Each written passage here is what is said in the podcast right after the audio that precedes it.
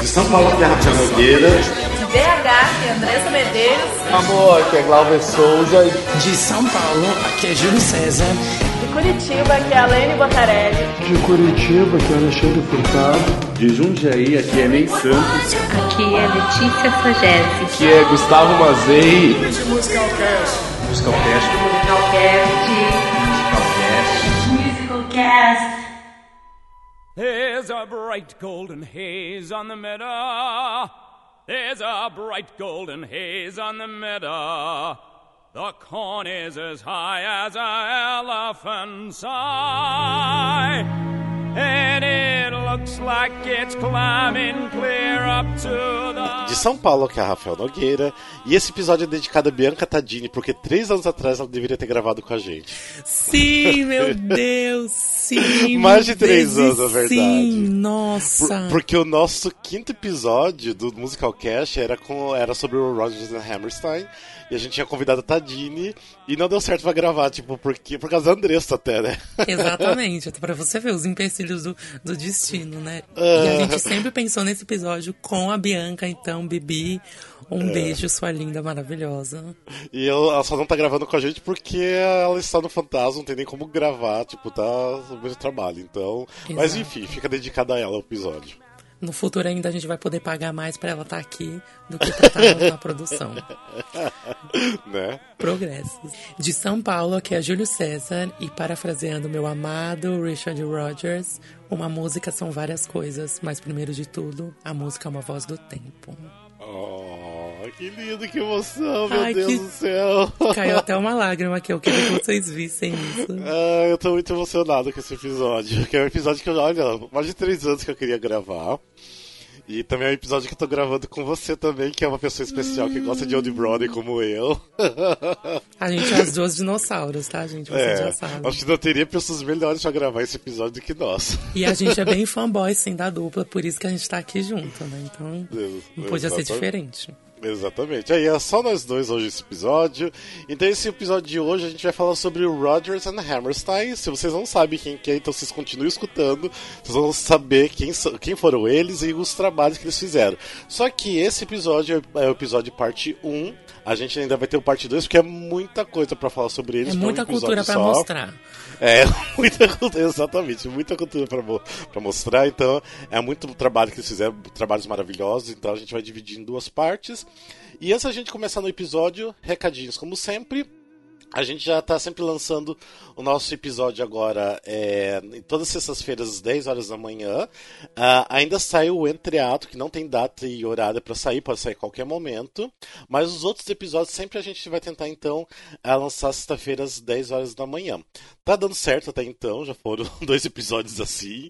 Então eu creio que tudo vai continuar desse mesmo jeito. Ah, lembrando que nós temos nossas redes sociais, que é o, no Facebook, que é barra musicalcast, Instagram, que é musicalcast, Twitter, que é musicalcastbr, e também, se vocês quiserem entrar em contato com a gente, que é contato arroba musicalcast.com.br, e nosso site, que é musicalcast.com.br. Se vocês tiverem feedback de episódios, se vocês quiserem mandar, mandem que a gente lê no entreato também. Então, fique à vontade, de repente, sugestão de pauta. As, os últimos episódios que a gente gravou, que foi sobre com a Jéssica Balucci e sobre os musicais live, foi até é, pela Jane Coutinho, nosso ouvinte, que ela falou pra gente falar sobre isso, convidar a Jéssica Balucci, deu super certo. Então, vocês podem recomendar também alguma pauta pra gente também. A gente sempre, de repente, se a ideia é legal, a gente acaba acatando a ideia. E Como diria também... Glauber, nos ame. É, nos amem, é, exatamente. Glauber sempre fala isso, nos amem. Enfim, também nós temos também nosso grupo de ouvintes do WhatsApp. O grupo de ouvintes do WhatsApp, se vocês quiserem participar, é para realmente quem ouve nosso podcast. Ah, ah, é só vocês mandar uma mensagem pra gente, DM, inbox, e-mail, o que for, ou mensagem pelo site, pedindo o link. Só que esse link que a gente mandar, a gente não ah, quer que vocês divulguem, que é apenas para vocês entrarem no, no grupo. Para não ter problema, para pessoas de fora estar entrando e tudo mais.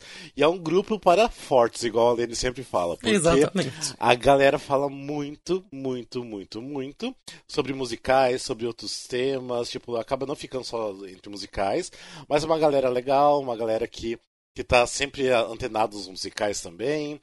E a única regra é ser maior de 18 anos de idade, porque a gente não se responsabiliza por nada dentro daquele grupo. Isso. Não que role nudes e putaria, não é isso, Jamais. não rola nada disso. Mas é só pra gente ter um controle realmente e não se responsabilizar, porque teve vezes já que é, pessoas de 13 anos de idade, 14 anos de idade queriam entrar no grupo e não, não tem como, né? A gente se responsabilizar pelo conteúdo que, do que as pessoas falam lá dentro. Então é só isso, ser maior de 18 anos e gostar muito de musical e gostar de falar bastante. Na verdade, gostar de receber muita mensagem. Seria isso. Também, eh, eu acho que são esses recadinhos. Eu achei que tinha mais alguma coisa, mas eu acho que seria isso. Você tem algum recadinho, Júlio? Não, nenhum. Não? Ah, beleza. Então, bora pro nosso episódio, então, que é o parte 1 sobre o Rogers and Hammerstein. Primeiro de tudo, deixa eu. Eu quero fazer uma pergunta pro Júlio e também falar, é, falar da minha opinião. O porquê que é importante falar sobre o Rogers and Hammerstein nos dias de hoje, já que é uma coisa tão old Broadway? Porque falar sobre os dois é você falar sobre o que nós temos agora. Porque eles são os culpados, por- de uma forma boa, de tudo que a gente assiste no palco, de tudo que a gente acha maravilhoso, foram eles que deram o primeiro pontapé, sabe? Se existem questões no palco que a gente pode assistir e refletir quando a gente chega em casa, se tem musicais que a gente se conecta tanto, se tem músicas que a gente se conecta tanto, é por culpa direta e simples deles, né? Então é basicamente isso. Exatamente. E, tipo assim, o que a gente tem na Broadway hoje é por eles. Então, tipo assim, vocês que estão escutando que gosta de musicais e não conhece Rodgers and Hammerstein, tipo, vá assistir os musicais, vai procurar, porque é, assim, eu acho que até meio, não, não vou falar que é meio difícil, que de repente pode ter gente que não conhece o musical deles, pode acontecer, mas então, é, pra ir atrás, porque, tipo, vocês vão se identificar muito com o material, por mais que seja antigo o material, mas tem alguma coisa e outra que vocês vão se identificar, como, tipo, Noviça Rebelde, que é o material mais famoso deles, né? Cinderela. Que eu acho que que eu acho que é meio difícil alguém não conhecer, mas igual eu falei, pode existir essa pessoa. Mas então, tipo, é.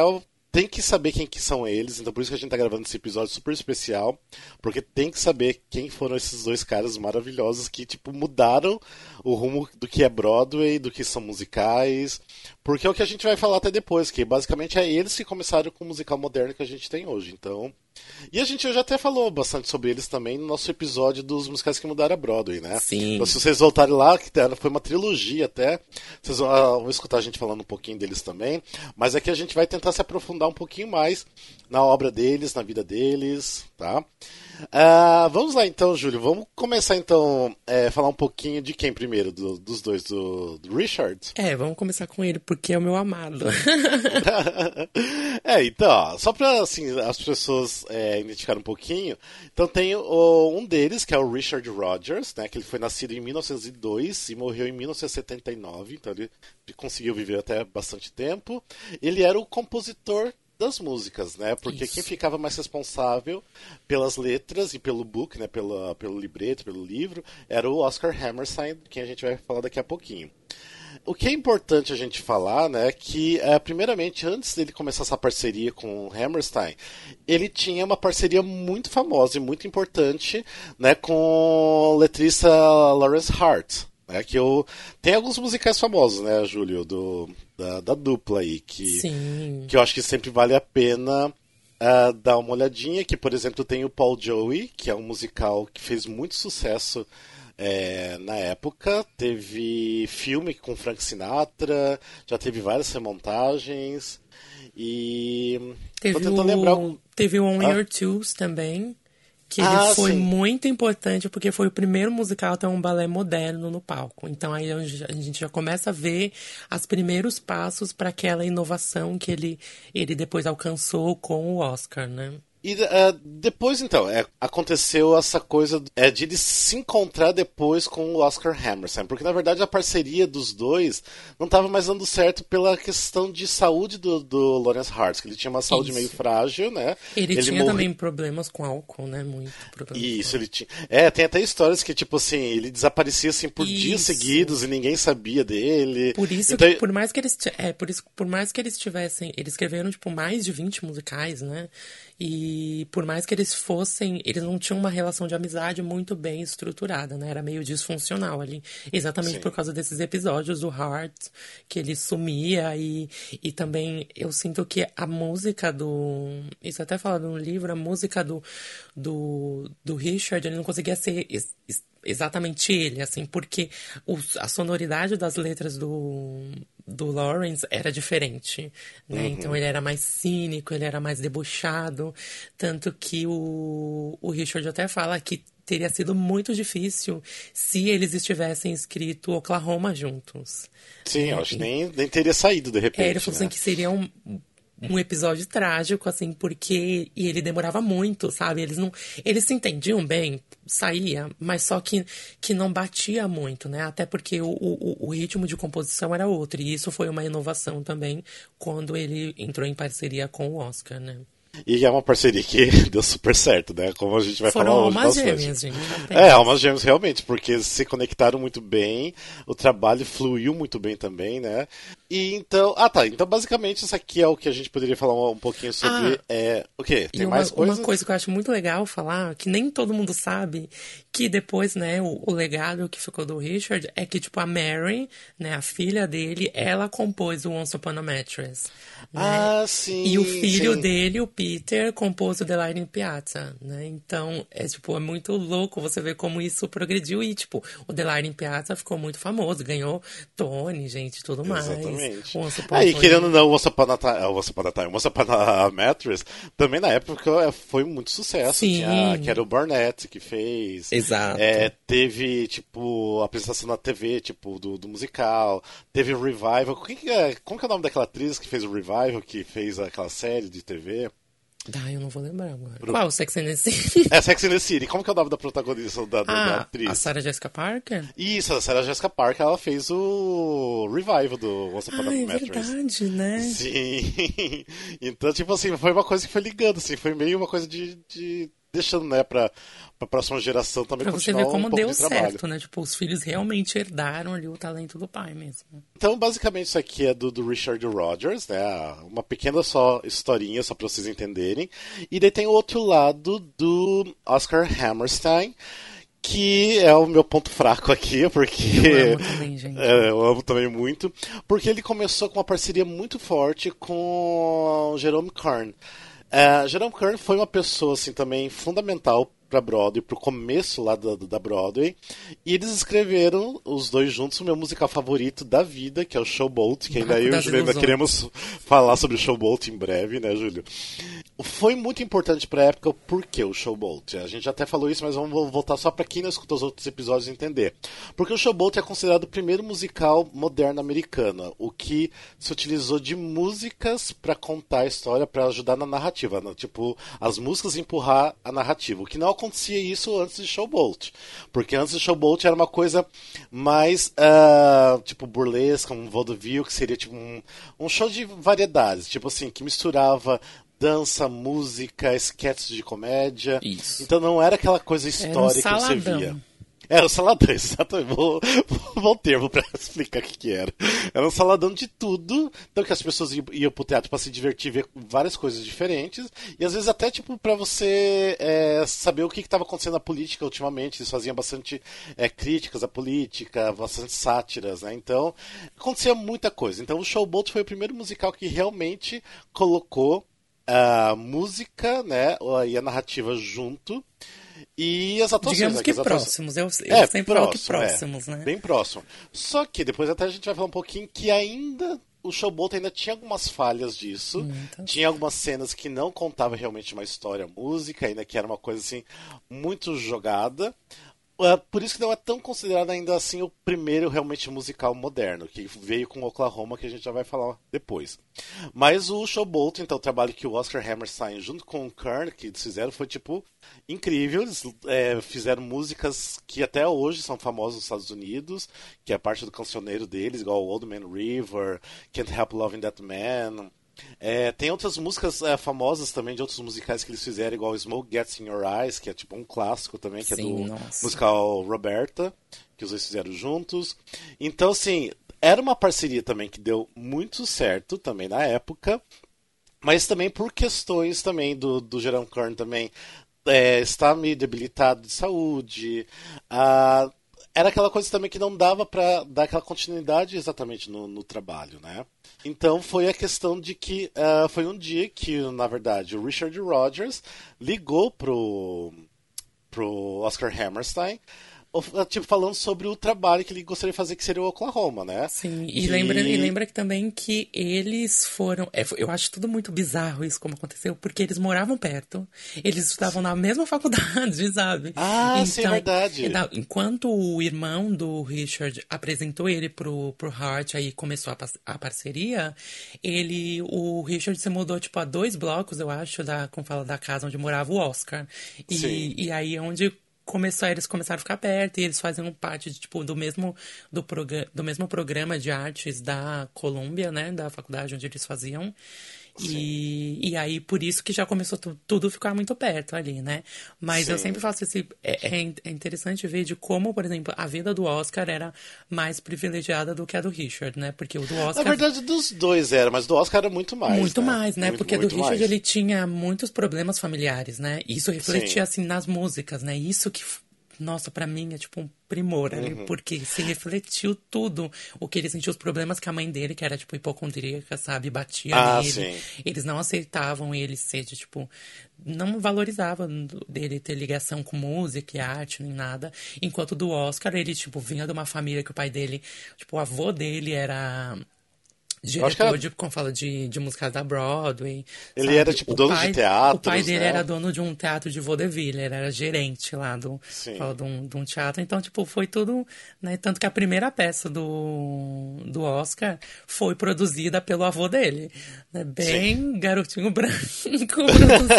Bem privilégios, Bem né? Privilégios, privilégios, né? Eu tenho, meu pai tem, eu produzo, né? E foi o flop histórico, né? Mas então, daí foi quando que uh, foi no caso o Richard Rogers estava assim é, com a intenção de transformar uma peça em um musical, né, que seria Oklahoma, e daí ele resolveu, ah, sei lá, vamos falar aqui com o Oscar Hammerstein para ver se ele não quer fazer uma parceria, e foi onde tudo começou e tudo deu certo. Exatamente. né? Então a, a, foi assim, do Oklahoma, e isso foi em 1943, né? Na verdade foi antes, né? Porque eles começaram a trabalhar em 1942 no, no, no Oklahoma, e o musical só estreou em março de 1943 na Broadway, que foi uma época meio importante porque foi a época que estava acontecendo a Segunda Guerra Mundial. Exato. Então, sim, os ânimos de, de, de vários países assim estavam assim, tudo meio estranho do, do, do que estava acontecendo. E Oklahoma acontecendo no meio disso tudo é, foi uma coisa assim bem, bem grandiosa. E foi, uma, e foi um alívio também, né? Era um sim, alívio para todo Era mundo alívio. que assistir, para fugir. Era, se tornou, na verdade, um escapismo, um grande escapismo, né? Os soldados uhum. que iam assistir, as pessoas, os familiares, eles conseguiam se distanciar daquele cenário de guerra e de turbulência. O que depois a gente vai falar lá na frente de como o pensamento dos dois mudou com relação a isso, né? Mas aí sim. a gente vai chegar lá no musical que vai ter mudado isso de, tipo, querer distanciar as pessoas da realidade atual, né? Uhum. É, exatamente. Risos. Mas vamos falar. É, risos. Vamos falar um pouquinho então do, Oklahoma. Primeiro que o Oklahoma uh, não era. Não tinha assim, nem um esse nome. É, não tinha nem esse nome. O musical não é 100% original. Depois a gente. Até o musical, o primeiro musical que eles fizeram original, a gente vai falar depois. Não funcionou, mas esse funcionou porque eu acho que não era 100% original. É. Que já vinha de uma peça chamada Green Girl the Lilacs, que era uma peça até famosinha na época, né, que era de 1930. Sim. Uh, que eles pegaram a história disso e colocaram músicas. Né? Então, basicamente foi isso que eles fizeram. Então ele ligou lá pro, pro Oscar Hammerstein e falou: Ah, tô assim, com essa peça aqui Green Girl the Lilacs, tô afim de transformar em musical, vamos tentar? Foram o que é, eles fizeram. A, é, e a, foi a Teresa, né? A Teresa Hepburn, que, como fala aqui, que era a co-diretora de, tipo, de uma instituição de teatro, né? Que eles já tinham trabalhado antes. O Oscar, eu acho que já tinha trabalhado com ela. Por isso que ela, tipo, deu a ideia assim, aí foi onde eles um conectou com o outro, né? E aí uhum. ligou e aí deu certo. Sim. E foi que eles começaram a trabalhar bem em cima desse musical, que foi basicamente esse musical, eu também considero, eu acho que é o musical mais importante pro teatro musical moderno mesmo, do que a gente tem hoje, hoje em dia. Por mais que Showboat também teve, tipo assim, é, foi fundamental, ainda eu acho que o Oklahoma veio assim pra, tipo assim, selar que isso é teatro musical, né? Na minha concepção, pelo menos, né? E é o que, assim, todo mundo geralmente fala. Porque foi o primeiro musical que realmente tudo é, ligava a música, a dança, né, a coreografia, as atuações. A letra contava realmente a, a, a história do, do, musical. Então era o, o, musical que a gente tem hoje em dia. Então saiu totalmente da, daquilo que já estava ficando meio des, desfasado né, na, na Broadway, que era o vaudeville que a gente tá falando, né, o burlesco e shows de variedades. E, é então. E, é porque antes, né, antes desse desse, desse, dessa integração, né? Porque ele, o Oklahoma é conhecido como o musical da integração, né? Porque ele integrou música, letra, narrativa, dança, tudo para como fala para se mover junto, né, para fazer aquela simbiose, né? E esse Sim. antes desse senso de estrutura dramática, cênica, lírica, só tinha sido apresentado em peças tradicionais de teatro, né, de tipo teatro normal. Antes não existia isso no, no teatro musical americano mesmo, né? Era aquilo como o Rafa falou, tudo muito solto, aquela salada de frutas, né? Como acontecia no, no Oklahoma e as no Oklahoma não, no Showboat, e as coisas não se ligavam muito bem, né? E uhum. aí ele veio para juntar, né? Para ser tipo uma uma, uma liga entre todos esses elementos, esses pilares que compõem né, o teatro musical o musical, até assim, quando eles fizeram um tryout, não tava assim fazendo um grande sucesso, não, né? O, o Away We Go. É, é, o nome do musical primeiro era Away We Go, né? Não era Oklahoma. E não fez muito sucesso, tanto que assim, até na noite de estreia a primeira preview na Broadway, tipo, o teatro tava bem vazio, né? Tanto Sim. que tem uma história que eles começaram a convidar pessoas da rua para entrarem. Eles deram um ticket para os soldados que estavam lá. Para os soldados, porque exatamente. Tinham, na Confala eles fizeram a mesma coisa na noite de estreia, tipo, na Broadway, né? E foi, tipo, a última vez que eles tiveram, tipo, quase um quarto da plateia, dois quartos da plateia. É, vazia, na, verdade, né? na verdade, do, do, acho que depois do segundo, terceiro preview, acho que já teve lotação máxima, tipo, pro próximo ano, né? Tipo, que é, era uma coisa assim. Só para as pessoas eh, entenderem, assim, tipo, que o Oklahoma, naquela época é o, o, Hamilton de hoje, isso, basicamente. Ele foi considerado, tipo, literalmente isso, sabe? É, porque é aquela coisa, tipo, não tem ingresso, tipo, são a ingresso sendo vendido lá pra frente só. Então, assim, é aquela busca muito grande de, pra, pra assistir o um musical. E também pelo impacto cultural que uh, se fez na época, Sim. né? Que teve um impacto cultural muito grande. Uh, então é o nosso Hamilton de hoje em dia, então foi o Oklahoma. Até estranho porque tudo tão nada a ver de um musical pro outro, né? É, também, tipo, tem é, muito, muitos anos, né? Então, entre um e outro. Mas é basicamente isso. Uh, vamos falar um pouquinho da, da história do Oklahoma para as pessoas entenderem o que, que era Oklahoma? Vamos. Tá, você quer falar um pouquinho? Não pode falar, porque eu sempre me perco ah, para falar as histórias. não, mas assim, não vou assim, me aprofundar no, no, na história, porque, tipo, a gente pode falar isso em Wikicasts, né? A gente pode gravar um Wikicast só sobre Oklahoma algum dia, então a gente vai deixar para isso. Uh, mas assim, basicamente, Oklahoma é a história que se passa uh, em Oklahoma, no estado de Oklahoma. Na verdade, nem é estado ainda, tipo, é, tá no processo de se transformar em estado. Uh, e assim, é um musical que se passa no campo, naquela coisa realmente com cowboys, de vida de fazendeiro e tudo mais. E tem lá um mocinho bonitinho, que é o Curly, né, que ele é apaixonado pela Laurie Williams. E os dois ali estão sempre meio que tretando, porque tem um outro cara que é o Judy Fry, que ele muito, já um... como fala, muito mal visto, inclusive. É muito Queria mal muito visto. falar sobre o Jude, porque olha, maravilhoso. É, a gente vai falar que é um, é um personagem bem denso até, assim, acho que para um primeiro musical moderno, né? Nossa, demais. ele é bem denso. Uh, que o Jude, assim, ele era um cara, assim, isolado, é, ninguém sabia muito bem dele, é, as pessoas consideravam ele perigoso. A própria Laurie, que é, quis ter um relacionamento com ele, tinha medo dele. Então, assim, ele era uma pessoa assim bem obscura, assim, bem mal vista, igual o Júlio falou. Então tinha, assim, a, a Laurie, assim, tava sempre indo entre o Curly e o, Ju, uh, Judy Fry, mas, assim, por questões, assim, de bobeira, porque ela não ela ficava iludindo o Judy, na verdade, né? Uma palhaça. É. Ai, Sim. Eu ela... suporto o personagem dela. Aí eu gosto, acho bonitinho. não, mas assim, ela, tipo, que não queria dar o braço a torcer que ela gostava do Curly. Essa era a real, né? Tipo. Joguinhos, né? Nada do que diferente da realidade de agora, né? Sim. E daí vai isso os dois lados praticamente. E no final, spoiler alert, ela acaba se casando com o Curly. E choca. É, e choca zero pessoas.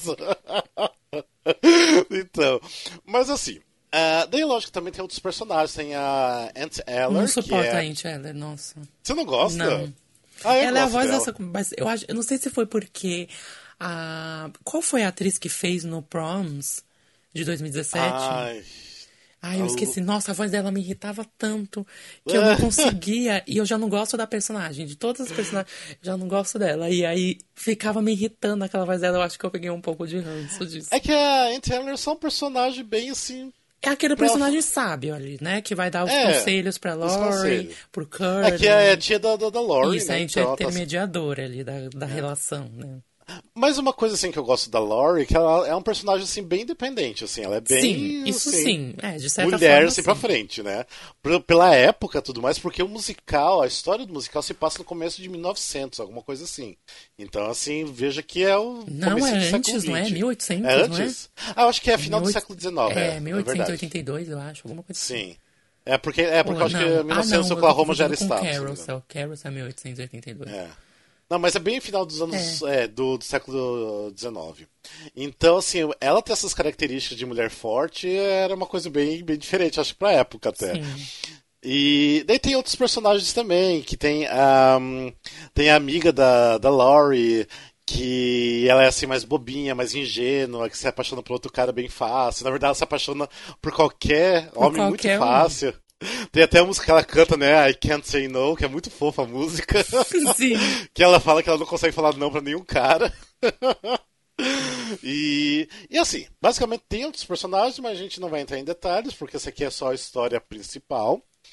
Ah, mas aqui, no, no Oklahoma, no caso, eu acho que tem muita coisa importante Sim. que quebrou muito o formato do teatro que eles estavam vendo naqueles, na, nos naqueles dias, né? Primeiro de tudo que tem aquela música de abertura, o Overture, como sempre. Só que a cena seguinte, quando abre a cortina, era uma coisa eu acho que ninguém imaginou. Que era tipo o Curly, né? O personagem Curly vindo da coxia, cantando já da coxia, só a voz dele. E Cantando a, a música capela, outra- né? A capela, Capela exatamente. total. Can- é, cantando a- a uma das músicas ma- mais eh, emblemáticas do, do espetáculo, né? Que é Oh What a Beautiful Morning. Então, tipo assim, ele vem já cantando a coxinha, ninguém tá vendo ele, só tá lá a Aunt Eller no palco fazendo a manteiga dela. Isso. No pilão. e, e ele aparece cantando depois que vai entrar junto à orquestra tudo mais. E eu acho que assim. Mas eu é um assim, solo, tipo, nunca É um eles solo. abriam musicais com solo. Era sempre número de vaudeville, e aquela loucura, assim, pirofagia, e tinha tudo no palco. E abrir com Então- solo, né? Eu acho que assim, na época deu assim, meio que um choque pra pessoa assim. Totalmente. Como assim? O que, que tá acontecendo, né? Porque é muito estranho. Eu acho que até nos dias de hoje, se você pegar um musical e começar com uma capela, assim, do nada. Mas acho que a gente é, um É pouco mais estranho. acostumado, né? Não, lógico, tá bem mais acostumado, mas que é estranho porque a gente É, um já pouco. pensa, ah, no musical vai começar com tudo lá em cima, não sei o que, né? Então. Mas era uma coisa bem diferente. E. Ah, deixa eu falar. Depois da música What a Beau- é, What a Beautiful Morning, vem uma das músicas minhas favoritas do musical. que é The Surrey with a Fringe on the Top. Eu amo tanto essa música, eu acho tão ah, eu acho bonitinho música. porque faz uma ligação com o final do musical, né? Ah, sim, sim. Eu acho faz, bonitinho é. por causa disso. É, porque ele aqui, nessa música, ele fala, né? Ele conta que ele alugou um. É, uma calhambeque, charrete, é, né? tipo- É, é, uma charrete, né? Porque com cavalos brancos e tudo mais. Pra ver Isso. se a, Lo, é, se a Lori vai com ele no, no baile, né? E daí ela fica, ah, eu não sei o que, não vou, blá blá blá. Tira o maior sarro, daí ela fica brava porque quando ele conta que na verdade ele inventou tudo, né? Que é tudo coisa da cabeça dele, né? E daí ela fica toda nervosinha porque ela tava inventando. Mas eu acho a música tão bonitinha, tipo, da forma que, ele, que é cantada, encenada. Eu acho bem fofinha essa música. Ela até dorme do lado dele, né? Ele tá cantando assim, ela, tipo, dorme meio do lado dele. Bem, mas assim, se a gente for falar de todas as músicas aqui, a gente vai ficar muito tempo, É, né? deixa no pro Oklahoma. request. Não, mas vamos falar de, de outra música muito importante, que é a música Out of, é, Out of My Dreams, que pra mim é também é, é a minha música favorita do espetáculo, mas o porquê que essa música é importante? Porque essa música, logo depois dessa música, vem a cena de balé. Ai, que era eu uma cena de 13 preciso minutos, né? cena. Eu acho que era mais de 15 minutos, eu acho, de, de É, balé. mais de né? oito minutos, né? É, então que na verdade é, era uma encenação de tudo que estava já acontecendo até então, era um resumão de tudo, né? Daquela coisa de ah, não, a Laurie tá apaixonada por um, tá apaixonada por outro, quer outro e não quer. E só que daí mostra um pouco do que, que poderia acontecer na, na história depois, né? Se ela ficasse com, Ju, é, com Judy Fry, se ficasse com Curly. Eu acho que assim, era muito importante na época porque as pessoas também necessitavam de um de um alívio ali também, né? Pra, tipo, um momento é, realmente só de dança, porque eu acho que eles já estavam acostumados muito com, com balé também no- nas apresentações de vaudeville e tudo mais, né? Então eu acho que era um momento assim que eu acho que eles fizeram também pro público, né? Porque o público ia acabar precisando de mais dança ainda no, no espetáculo. E foi uma coisa que depois eles levaram para os outros musicais também. Foi tirado depois mais pro final, mas os musicais seguintes, essa cena de balé que é chamada de Dream Ballet, foi ainda colocado nos outros musicais e foi muito importante para a época pelo estilo, né? Porque se criou o estilo, não. No, no- no teatro musical moderno a gente tem que ter o Dream Ballet no musical, né? Então foi criada essa, essa referência também. Então por isso que é muito importante essa cena e é sempre uma cena muito linda. Eu sempre gosto muito de, de assistir essa cena de ballet. Sim, e ela, ela enrique- é aquilo, né? Ela avança, né? A gente tem, sempre tem que lembrar que o Dream Ballet, ele, ele surgiu para ser a primeira inovação de, tipo, avançar a trama, né? Que é ali onde a Laura, ela tá tentando se decidir entre o Curly e entre o, o Judd. E isso passa um tempo, né? E eu tenho que enaltecer a Agnes porque eu amo essa mulher. Ela é, tipo, uma puta coreógrafa, sabe?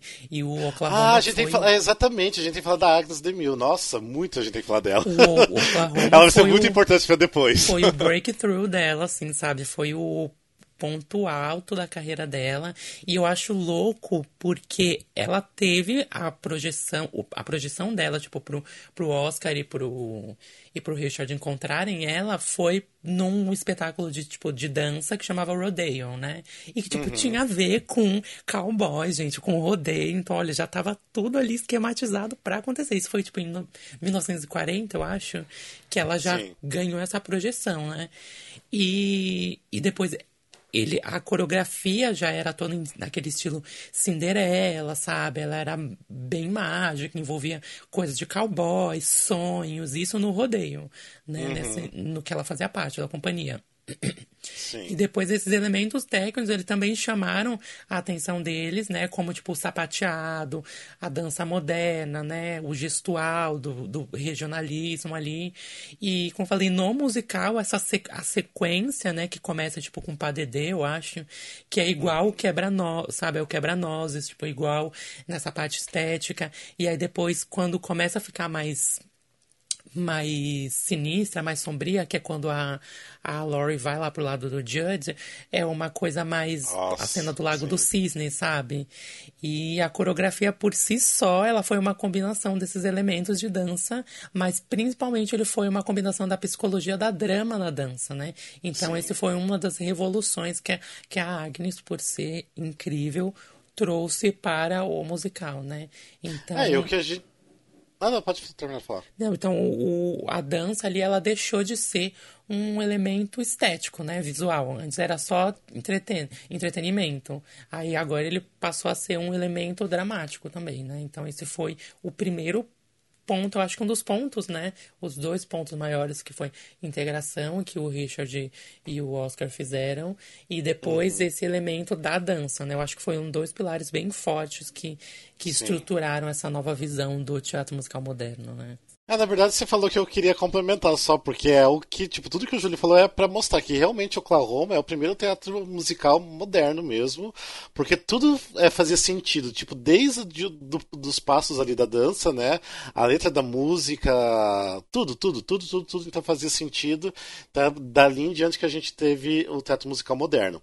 Ah, antes da gente terminar de falar de Oklahoma, a gente tem que falar de um pouquinho também que teve um filme em 1955, que tá assim, diz, eu acho que é até fácil acesso, até se vocês forem na, No YouTube não vai ter, vai ter, eu acho que é, pago só, né, para alugar, ou também se vocês acharem uma forma de baixar, né? Mas é, também tem fácil de achar em DVD o filme Oklahoma. Eu gosto muito do filme Oklahoma porque ele tá bem fiel com o palco, tipo assim. Sim, mas só que a- tem um porém aí no Ah. meio. Sabe? Foi o único. Tem que deixar claro que foi o único filme da dupla que seguiu fielmente a adaptação dos palcos. Mas era porque a história que estava sendo contada ali no Oklahoma não ia de encontro com as pessoas que costumavam assistir o Oklahoma. Então não eram as pessoas que iam no, como fala, iam no cinema, não eram as pessoas que é, iam no, como fala, no teatro assistir, porque a história não era sobre eles, não era sobre aquela sociedade, não era sobre aquele núcleo. E isso começou a mudar nas é, adaptações seguintes de- dos filmes, exatamente porque começou a, o embate social mesmo, né? Então é bem, é bem legal deixar isso claro, que o filme só foi fiel quase 100%, né? Teve, tipo, umas músicas e umas cenas que foram mudadas, mas uma coisa pequena, né? Não mexeu É, no nada, é, nada demais, é. por conta disso, né? Então você vê um pouco, você já vê aquela como funcionava a sociedade, como existia aquela hipocrisia, mas só que na verdade é uma, uma- mais um conservadorismo, né? Então você consegue entender a mente da época, né? Então eles estavam andando um pouco ali, já sabe, era o primeiro musical deles, né? Eles não podiam dar o passo maior do que a perna, como aconteceu com o musical lá na frente, por isso que foi um fracasso e a gente chega lá e a gente fala por quê. Então tem esse filme de 1955 que é até interessante que no, quem tem o DVD já deve ter percebido isso. 45? Na- é 55, 55. É 55, isso. Que o filme, na verdade, assim, ele é, no DVD é um DVD duplo, até porque assim ele traz é, o filme duas vezes, mas é interessante, porque assim, eu sou Sofro, daquele. sofro. É, eu sou daqueles loucos que gosta de comparar tudo, porque eu assisti o- o os dois filmes ao mesmo tempo pra comparar a- as cenas. Porque, assim, eles tiveram que refi- fazer o filme, filmar o filme, na verdade, né? Fazer as cenas duas vezes toda vez, porque é, na época tinha dois formatos de cinema diferentes, que era um formato mais simplesinho, né? Que se, se encontrava em quase todas as cidades, e o formato roadshow, que era tipo aquela tela gigantesca, realmente muito grande, larga, tipo aquele bem widescreen que a gente tem nos dias de hoje. Exato. Então, tipo assim, eles não conseguiam filmar só uma vez e transformar o filme nesses dois formatos. Então eles tinham que filmar uma vez num formato outra vez no outro. Então, querendo ou não, tipo, nesses dois formatos diferentes, tem assim uma, uma tomada meio diferente, tem um movimento de, de, de, de, de coreografia um pouquinho diferente. Então, querendo ou não, você tem dois filmes é, que são os mesmos filmes, mas ainda diferentes, que são tomadas diferentes. Então é, é interessante isso que o filme acabou acontecendo, né? Então também acho então isso em DVD fácil. Só que também a gente tem que falar de produções de palco, que é muito importante, muito interessante. Quem não viu, assistir a montagem de Londres do National Theatre de Mil- 1998. Nossa, a melhor. É a melhor. A melhor. Porque tem nosso Hugh Jackman, né? Que na época, coitado, não era nem famoso por causa de X-Men nem nada. foi aí que né? ele foi descoberto pra fazer X-Men, inclusive. Exatamente, é, foram, é, eles- é, foram descobertos. É, ele foi descoberto através do, do Oklahoma. Que é uma montagem muito boa.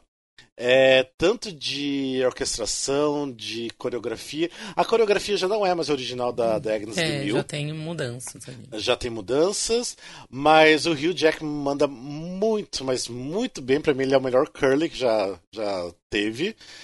Ah, e a- eu me esqueci o nome da menina que faz a Laurie, eu acho ela, tipo, incrível. Tanto que quando eles abriram na Broadway, eu acho que uns anos depois, ela que foi pra Broadway é, fazer a Laurie, eu acho ela, tipo, incrível, incrível, incrível, incrível. Melhor Laurie Eu, também. que, eu queria fazer, inclusive, um pedido pras pessoas. Gente, o Oklahoma é de longe o meu musical preferido, sabe? Tipo, não é.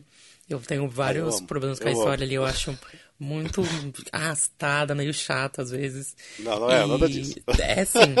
É, não, é nada disso. É, Oklahoma é maravilhoso, para de falar isso para as pessoas aí, assistirem Oklahoma. mas eu queria que vocês fizeram, fizessem uma comparação. Assiste ou o filme, ou assiste qualquer outra versão, e depois assiste essa de 1990. Até a mesma do The Prom, a do, do Proms, de 2017, que é tipo um concerto.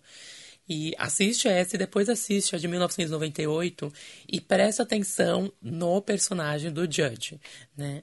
preste atenção naquele personagem, né, que foi no, de 1998, foi interpretado pelo Shirley Hensley, né, que ele mudou para mim a visão do personagem e de toda a trama. E isso acabou me fazer, fazendo o Oklahoma despertar um pouco mais de interesse, sabe? Eu passei a gostar um pouco mais do, do musical e a entender mais profundamente, que, tipo, daria pra falar por horas vários aspectos, assim, tipo, narrativos e até mesmo da composição, até mesmo da visão que a dupla teve com relação a isso e eu acho que foi omitido, sabe? Deixado, na verdade, como um subtexto. E é muito Sim. interessante vocês verem isso, vocês fazerem essa comparação. E depois que vocês fizerem, entre em contato que a gente conversa. E então, até o Júlio falou que tem esse. Eu vou deixar todos os links no post, né? Se vocês quiserem assistir depois. É, daí é só vocês verem aqui no post do site, que eu vou colocar os links. E tem também uma montagem que eu tipo acho tão incrível, tão maravilhoso o trabalho que eles fizeram, que é do North Carolina University, que eles fizeram uma restauração do Oklahoma de 1943 do, de figurino, de cenário, de coreografia original da Agnes DeMille. Uh, eles recriaram exatamente tudo como era no palco em 1943. E essa montagem ficou assim uma coisa tão espetacular, porque os atores são muito bons, apesar de ser de uma universidade. É, são todo mundo incríveis. E assim, o, a pesquisa histórica que eles fizeram foi uma coisa assim maravilhoso. Tanto assim que eles é, pegaram a orquestração original, fizeram a mesma orquestração, os mesmos instrumentos que, que eram usados na época. Ah, para conseguir é, lembrar a coreografia original, eles pegaram é, duas pessoas que trabalharam muito próximo da Agnes DeMille para é, relembrar todas as coreografias. Uh, teve outras pesquisas também de, de vídeo, outras coisas que tem em arquivo. Então é uma coisa assim muito fantástica. Então quem está interessado já em assistir Oklahoma, já recomendo assistir essa também que eu vou deixar o link. Que é incrível, incrível, incrível, incrível mesmo pelo trabalho de pesquisa. Mas mesmo assim é uma montagem muito boa também.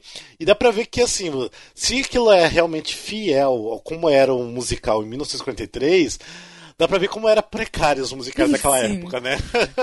Isso, Porque era só aquele pano pintado de fundo, basicamente, né? Uma coisa e outra que entrava só de cenário e só, né? o musical acontecia tudo, aqui, tudo ali. Hoje em dia que tem todo esse negócio de mudanças, de, de cenários e é, tudo que a gente sabe que tem hoje em dia, né? Mas antes era muito precário, era muito simples os musicais. Eu acho que é isso de Oklahoma, né?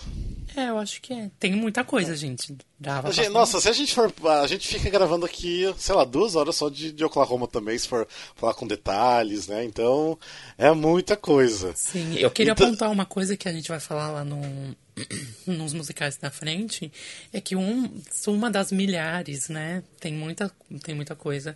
Uma só uma das coisas que que essas mudanças que o Oklahoma trouxe foi porque uma delas foram também é por conta da falta de dinheiro, era a época da guerra, né? O país estava passando por dificuldades também, né? E eles inovaram, a dupla inovou porque eles começaram o primeiro elenco cheio de artistas que podiam de fato cantar.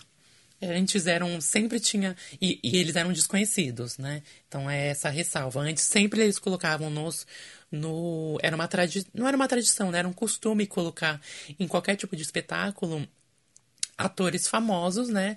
Porque os espetáculos eram mais para mostrar as habilidades desses atores do que de fato contar algum tipo de história, sabe? Era li literalmente um entretenimento para encher barriga. Então, eles mudaram indo atrás, né? E eles deram a cara a tapa, né, por tipo recrutar um elenco que quisesse, que soubesse cantar mesmo e que também atuasse. E foi aí onde começou, tanto que nas escolas de teatro musical nos Estados Unidos, ele, eles usam, é, como fala essa tecla, eles falam até, até a técnica Oklahoma, sabe, de, de atuação e de escalagem, porque foi aí onde começou mesmo, né? E inclusive a Agnes, quando ela foi fazer as audições dos bailarinos, antes eles escolhiam os bailarinos porque eram bonitos. Ela escolheu os bailarinos porque eram eficientes, sabe? Então, porque eles tinham habilidade, eles sabiam o que estavam fazendo. Porque antes, lembra, gente, que era, era pra sociedade, eles queriam ver gente bonita e gente que atuasse, que cantasse, não, isso não é necessário, né? Por isso que nos filmes, inclusive, tem muito ator famoso da época que hoje a gente pode olhar e falar assim, nossa, mas ele é famoso, eu não conheço, né? Mas só que eles eram, tipo, dublados, sabe? Então, isso acontecia bastante. É, então, acho que é isso sobre Oklahoma, né? Bora pro próximo musical deles, que é o Violência Doméstica ao Musical. Não, gente, isso daqui vai ser o meu TCC, se preparem, porque eu vou falar sobre absolutamente tudo, então vai ser praticamente o meu monólogo, vamos lá. A gente brinca aqui que é o Violência Doméstica Musical, mas é porque tem esse te a temática meio complicada para os dias de hoje, mas eu acho eu que quero também é pontuar isso, inclusive a. Lene, a Lene presta atenção nessa parte, então a gente vai falar aqui porque a Lene e a Andressa têm muito problema com esse musical, né? Sim. E, não, então- mas assim, a gente, não, mas a gente concorda que tem muito problema. Sim, tem muito hoje, problema, isso. mas eu quero dar, tipo, uma visão, sabe? E eu quero que, inclusive, você reflita sobre isso também, pra saber qual é a sua opinião, se é, tipo, só, só, só a minha visão sobre isso também. Tá, va- va- vamos lá. Então vamos dar a introdução, então, que o próximo musical que a gente vai falar que é o Carousel, que até eu acho que vai ser montado, que vai sair, espero, ano que vem aqui no Brasil. Que o musical estreou na Broadway em 1945, depois do estrondoso sucesso foi Oklahoma, né? É, o musical Carousel também, que é, foi dirigido, né? a Dirigido, não, desculpa, a coreografia também é da Agnes DeMille, que é importante sempre lembrar, porque a coreografia dela estava maravilhosa também. E o musical é baseado também, não era um musical 100% original, era baseado num filme húngaro muito antigo chamado Lilian, que é um filme assim bem obscuro também, é um filme assim é, que na época chocou muitas pessoas pela temática, e eles resolveram pegar esse tema e transformar no, no musical, né? Ah, Júlio, ah, fala você um pouquinho do- do- da história, só bem por cima assim da, da história do. Então, a história fala sobre o, o Billy Bigelow, né? E conta a história também da. Julie Jordan. Da Carrie. Julie Jordan. É. Exatamente, da Julie Jordan. E ele como fala, ah, é melhor você falar da história, você sempre resume melhor do que eu, porque eu começo a me perder. Vai, Não, basicamente é assim. O... Tem a história assim que é o do Big Bigelow, que na verdade assim, ele trabalha num carrossel, tipo aquela pessoa que pega o ticket né, ali do, do carrossel, e ele se apaixona pela Julie Jordan que tá ali no, no carrossel pra, pra se divertir, né? E daí os dois começam a conversar e tudo mais. Tipo assim, o, o Big Bigelow não é um cara assim bem visto na sociedade também. Ele fala no começo pra Julie que ele assim não é muito bem visto, que como assim você tem coragem de ficar conversando com um cara como eu aqui, no- no- nesse horário, não sei o quê. Até onde que eles cantam aquela música que eu amo, If I Loved You, que é uma das músicas mais incríveis do teatro musical. É linda, linda, linda, linda. E daí também tem, tipo assim, personagens secundários. Tem a, a Carrie, que ela é- fica apaixonadinha pelo Mr. Anakin Snow. É, Mr. Snow, é. Que é um embuste, na Snow, verdade. Here I am. E, é, tá, voltando então um pouquinho aqui na, na história.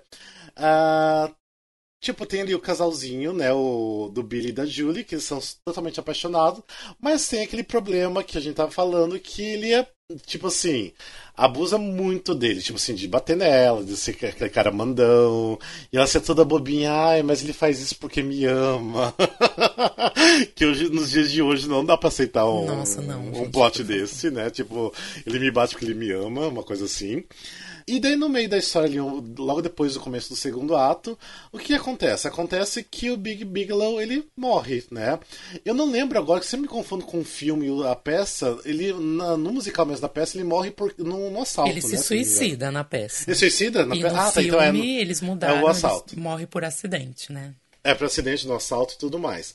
E daí tem toda aquela cena, inclusive. É, é, ele se suicida e tudo mais, daí tem aquela comoção gigante, é, tanto que é cantado uma das músicas hino, né? O hino histórico da, da geração do teatro. É que é You Never Walk Alone, que eles cantam essa música. E daí o que acontece? Obviamente, Big Bigelow vai pro céu e ele tem, tipo, meio que é dado uma segunda chance pra ele, né? Pra ele ficar vendo a filha dele que ele teve com a Julie. 15 anos depois. né? É, 15 anos depois, ah, vendo a, filha e a Julie, muitos tempos depois ali, ficar observando do céu, tipo, acompanhando a, a vida delas. Ah, então, basicamente isso, a história que- de uma segunda chance de um cara desses que, que é dado. Tem no, no, no filme, que começa diferente do, do musical, que o filme já começa com ele no céu, já começa com ele morto, né? Tipo, lá no céu, mexendo as- limpando as estrelas, né? E dali já é dada a chance dele Na verdade, ele não tá nem no céu, ele tá no Between Worlds, né? É, tá na verdade. Entre é. o céu e o inferno ainda, né? Exatamente. Mas tá lá limpando as estrelas. e, e ele é dado essa segunda chance para rever toda a vida dele. Então, a história é basicamente isso, a história do, do relacionamento, né? Da, da, do relacionamento abusivo, que na época não era abusivo, né? E de como essa mulher era apaixonada e viver sem a. É, viver com a ausência dele e tudo mais. Então é basicamente essa a história de, de Carousel. Tá, o que mais que a gente pode falar então desse musical então? Vamos lá, Júlia. Então, posso começar a fazer a minha, a Tá, minha, minha dissertação de TCC. Então, eu quero todas as considerações. Então, eu li um livro do, do Rick Altman que ele que chama tipo The American Film Musical. E ele dizia que entender um musical é entender a visão geral do sistema cultural no qual ele se desenvolve e cria seu significado. Essa foi uma das frases tipo de todo o livro que ficou muito em mim. E eu quero a partir disso fazer toda essa esse, esse apanhado, né? Então, o que mais fez sucesso na época foi o filme, né? Que produzido em 1956, an 11 anos depois da estreia do musical de palco, né? E o intuito dos musicais do, da dupla sempre foi colocar uns temas mais polêmicos, sabe? Porque faz parte do conceito e do estilo deles, né? Por isso o teatro musical se tornou o que é hoje e como a gente conhece, né? Mas, só que na época ainda eles não permitiam que fosse tudo feito sabe, de forma aberta, né? Então, por isso, muitas vezes, não, muitas vezes não, sempre, né? Eles precisavam retratar de maneira mais ambígua e também apelativa em alguns pontos, sabe? Suavizavam mais, como a gente vê em Carousel mesmo, ou eles estereotipavam muito. E essa é, um, essa é a única, era a única maneira que eles encontravam na época de lançar luz sobre alguns assuntos, né? Esses assuntos mais pesados, né? Então, Além de que era um entretenimento, né, gente? Precisava ser mais colorido, mais atrativo visualmente. Eles precisavam de público. Então, eles queriam. Eles queriam passar a mensagem, mas eles não queriam afastar o público. Afinal, né, não funcionava como hoje, né? Que a gente tem pessoas que pensam igual, né? Eles lembram que eles eram, politicamente, eles eram considerados liberais, né? Então, no filme, o filme foi uma adaptação da adaptação, né? Porque ele já é adaptação do Lilion, né? E o filme foi a adaptação do Lilion e adaptaram o palco, a versão do palco também. Então, foi duas vezes adaptado, né? Então, principalmente, essa adaptação aconteceu porque nos anos 50 já houve uma uma pequena queda no apelo dos musicais na indústria ali na sociedade. Na sociedade não, né? Na verdade, na indústria financeira mesmo. Teve uma pequena queda, enquanto na verdade estava subindo. Isso entra em outros aspectos mais históricos, enfim, que não vem ao caso, né? Então, para eles conseguirem manter a plateia, eles precisavam se concentrar em algo mais social, né? Então, além de que os produtores mesmo não queriam apostar em algo que não, que não fosse suprir as expectativas da, das pessoas, né? Elas queriam ir lá assistir e se divertirem com isso. E, e, as pessoas sempre quiseram, né? O romance, aquele amor ganhado no final, né? E não a, a turbulência, aquele, aquela desgraceira que foi o Carousel, né? Então eles cortaram e adaptaram muita coisa da versão do palco, né? Mas manteram a, essa questão principal que, sempre, que eles sempre quiseram levantar como musical, que era a violência doméstica. Só que esse termo não existia na época, né? Então, gente, também lembrar que na versão de palco é, é já é absurdamente diferente do filme, né? Só Sim. em algumas questões de tipo diálogos, inserções, é tipo muita coisa diferente. Então, o tema, assim como em em outros musicais dele, foi colocado em pauta quando ninguém, na verdade, tipo, a sociedade, no caso, tinha coragem de dizer que esse tipo de abuso acontecia dentro da casa, sabe?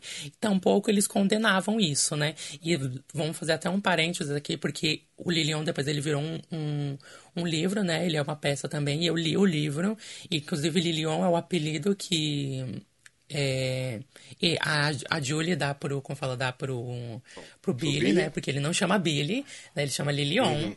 E, Sim. na verdade, ele tem outro nome e eles chamam sempre ele de Lilion, né? Inclusive, a Julie não é Julie Jordan, né? Julie Jordan virou porque pro Richard entrava melhor na métrica o Julie Jordan, quando ele pergunta o nome dela. Sim. É.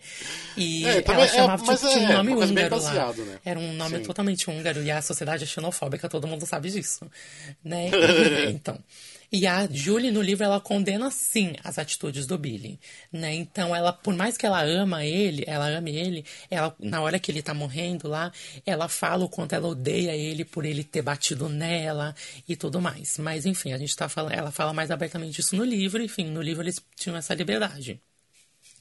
E foi um choque para todo mundo ver aquilo acontecer ali abertamente, sabe? Exposto, assim, quando todo mundo fingia demência, né? Porque isso é basicamente o que, é, o que acontecia, né? Então eles mostraram que sim, era um caso, sabe? A diferença é que não era uma que eles não davam uma solução clara para aquilo. Então eles não colocavam ninguém que lutasse contra aquele sistema, contra aquele abuso. A tipo a, a Neri, né, que é a tia da, como fala, da Julie, da Julie, ela só alerta ele da mesma forma que a que a Carrie só tipo julga o fato da Julie não largar aquele homem, né? Então, lembra que não era da sociedade eles pegarem e falar assim: "Não, você vai deixar" e ela e dar lá a cara a tapa dela, né? E então, não era, talvez ao mesmo tempo que era para para ser algo político, não era, né? A gente vê isso depois lá na frente em musicais deles que eles falaram, sim, é algo político e a gente vai falar politicamente, né? Mas isso vem lá na frente. Então, alguns alguns críticos, alguns historiadores costumavam dizer que o que eles que no Carousel eles escondiam os problemas com bons acordes de música. E eu vejo que eles na mais mordiam e assopravam, sabe? Então, no final das contas, eles não deixavam de morder, mas eles assopravam porque eles precisavam ganhar dinheiro e porque aquilo precisava ser também um entretenimento. Mas eu ah, sempre sim. vi eles como assim, vou deixar a bomba aqui, tchau, sabe? Eu sempre vi, eu, por isso que o Carousel é o meu musical preferido deles mil vezes, porque eu consegui enxergar, sabe, essa, esses subtons. E as pessoas, elas precisam parar e pensar também, né? Ah, eles precisavam de muita cabeça, de muita coragem para desafiar a sociedade daquele jeito, né? E o negócio deles podia ir para lama e, enfim, é, e eles não tinham uma cabeça como a nossa, não existia aquele público para sustentar, sabe? Esse boicote que a plateia dava mesmo. Elas simplesmente se levantavam e saíam. Tanto que muita gente se levantou e foi embora do Carousel no meio da apresentação. Tipo, o, o musical ficou quase vazio, sabe? Enfim, e isso é. Mas, é, mas mesmo é... assim ainda fez um grande sucesso ainda na Broadway. É, bastante. fez um grande Porque, sucesso. gente, em plenos, plena década de 50, você criticar a instituição que era o casamento. 50 não, 40. 40, né? isso, antes, sabe? É, 40. Criticar. Na verdade, também, quando, depois, quando veio o filme, né?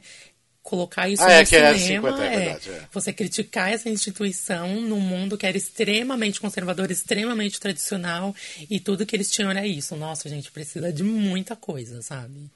Bem, você praticamente resumiu bastante o que é o Carousel, porque o Carousel é, é, um musical polêmico até nos dias de hoje. Recentemente estava na Broadway, foi modificado algumas coisas para uh, é, diminuir um pouquinho né, o lance da, desse abuso, né? Uh, e uma então, coisa para tipo... lembrar também, para hum. fazer uma pontuação. Não tô querendo. Tem romantização, sim, tem umas coisas meio metafóricas, na verdade. E eu não tô falando que eu não, não, não vejo isso, muito pelo contrário. Mas é só pra gente entender esse panorama da época. E a gente lembrar também que nessa, na época do Carousel, os musicais eles eram conhecidos pela trilha sonora mais do que pela produção de palco. Isso, sim, sim. eles eram claramente, amplamente conhecido, né? Então, por isso que as músicas elas apresentavam um conteúdo romântico mais forte, né? Porque era a uhum. característica da época, né? Eles eram muito romancistas, né? E a, e a narrativa mesmo, né? O núcleo ficcional, ele sempre acaba, acaba ficando no segundo plano.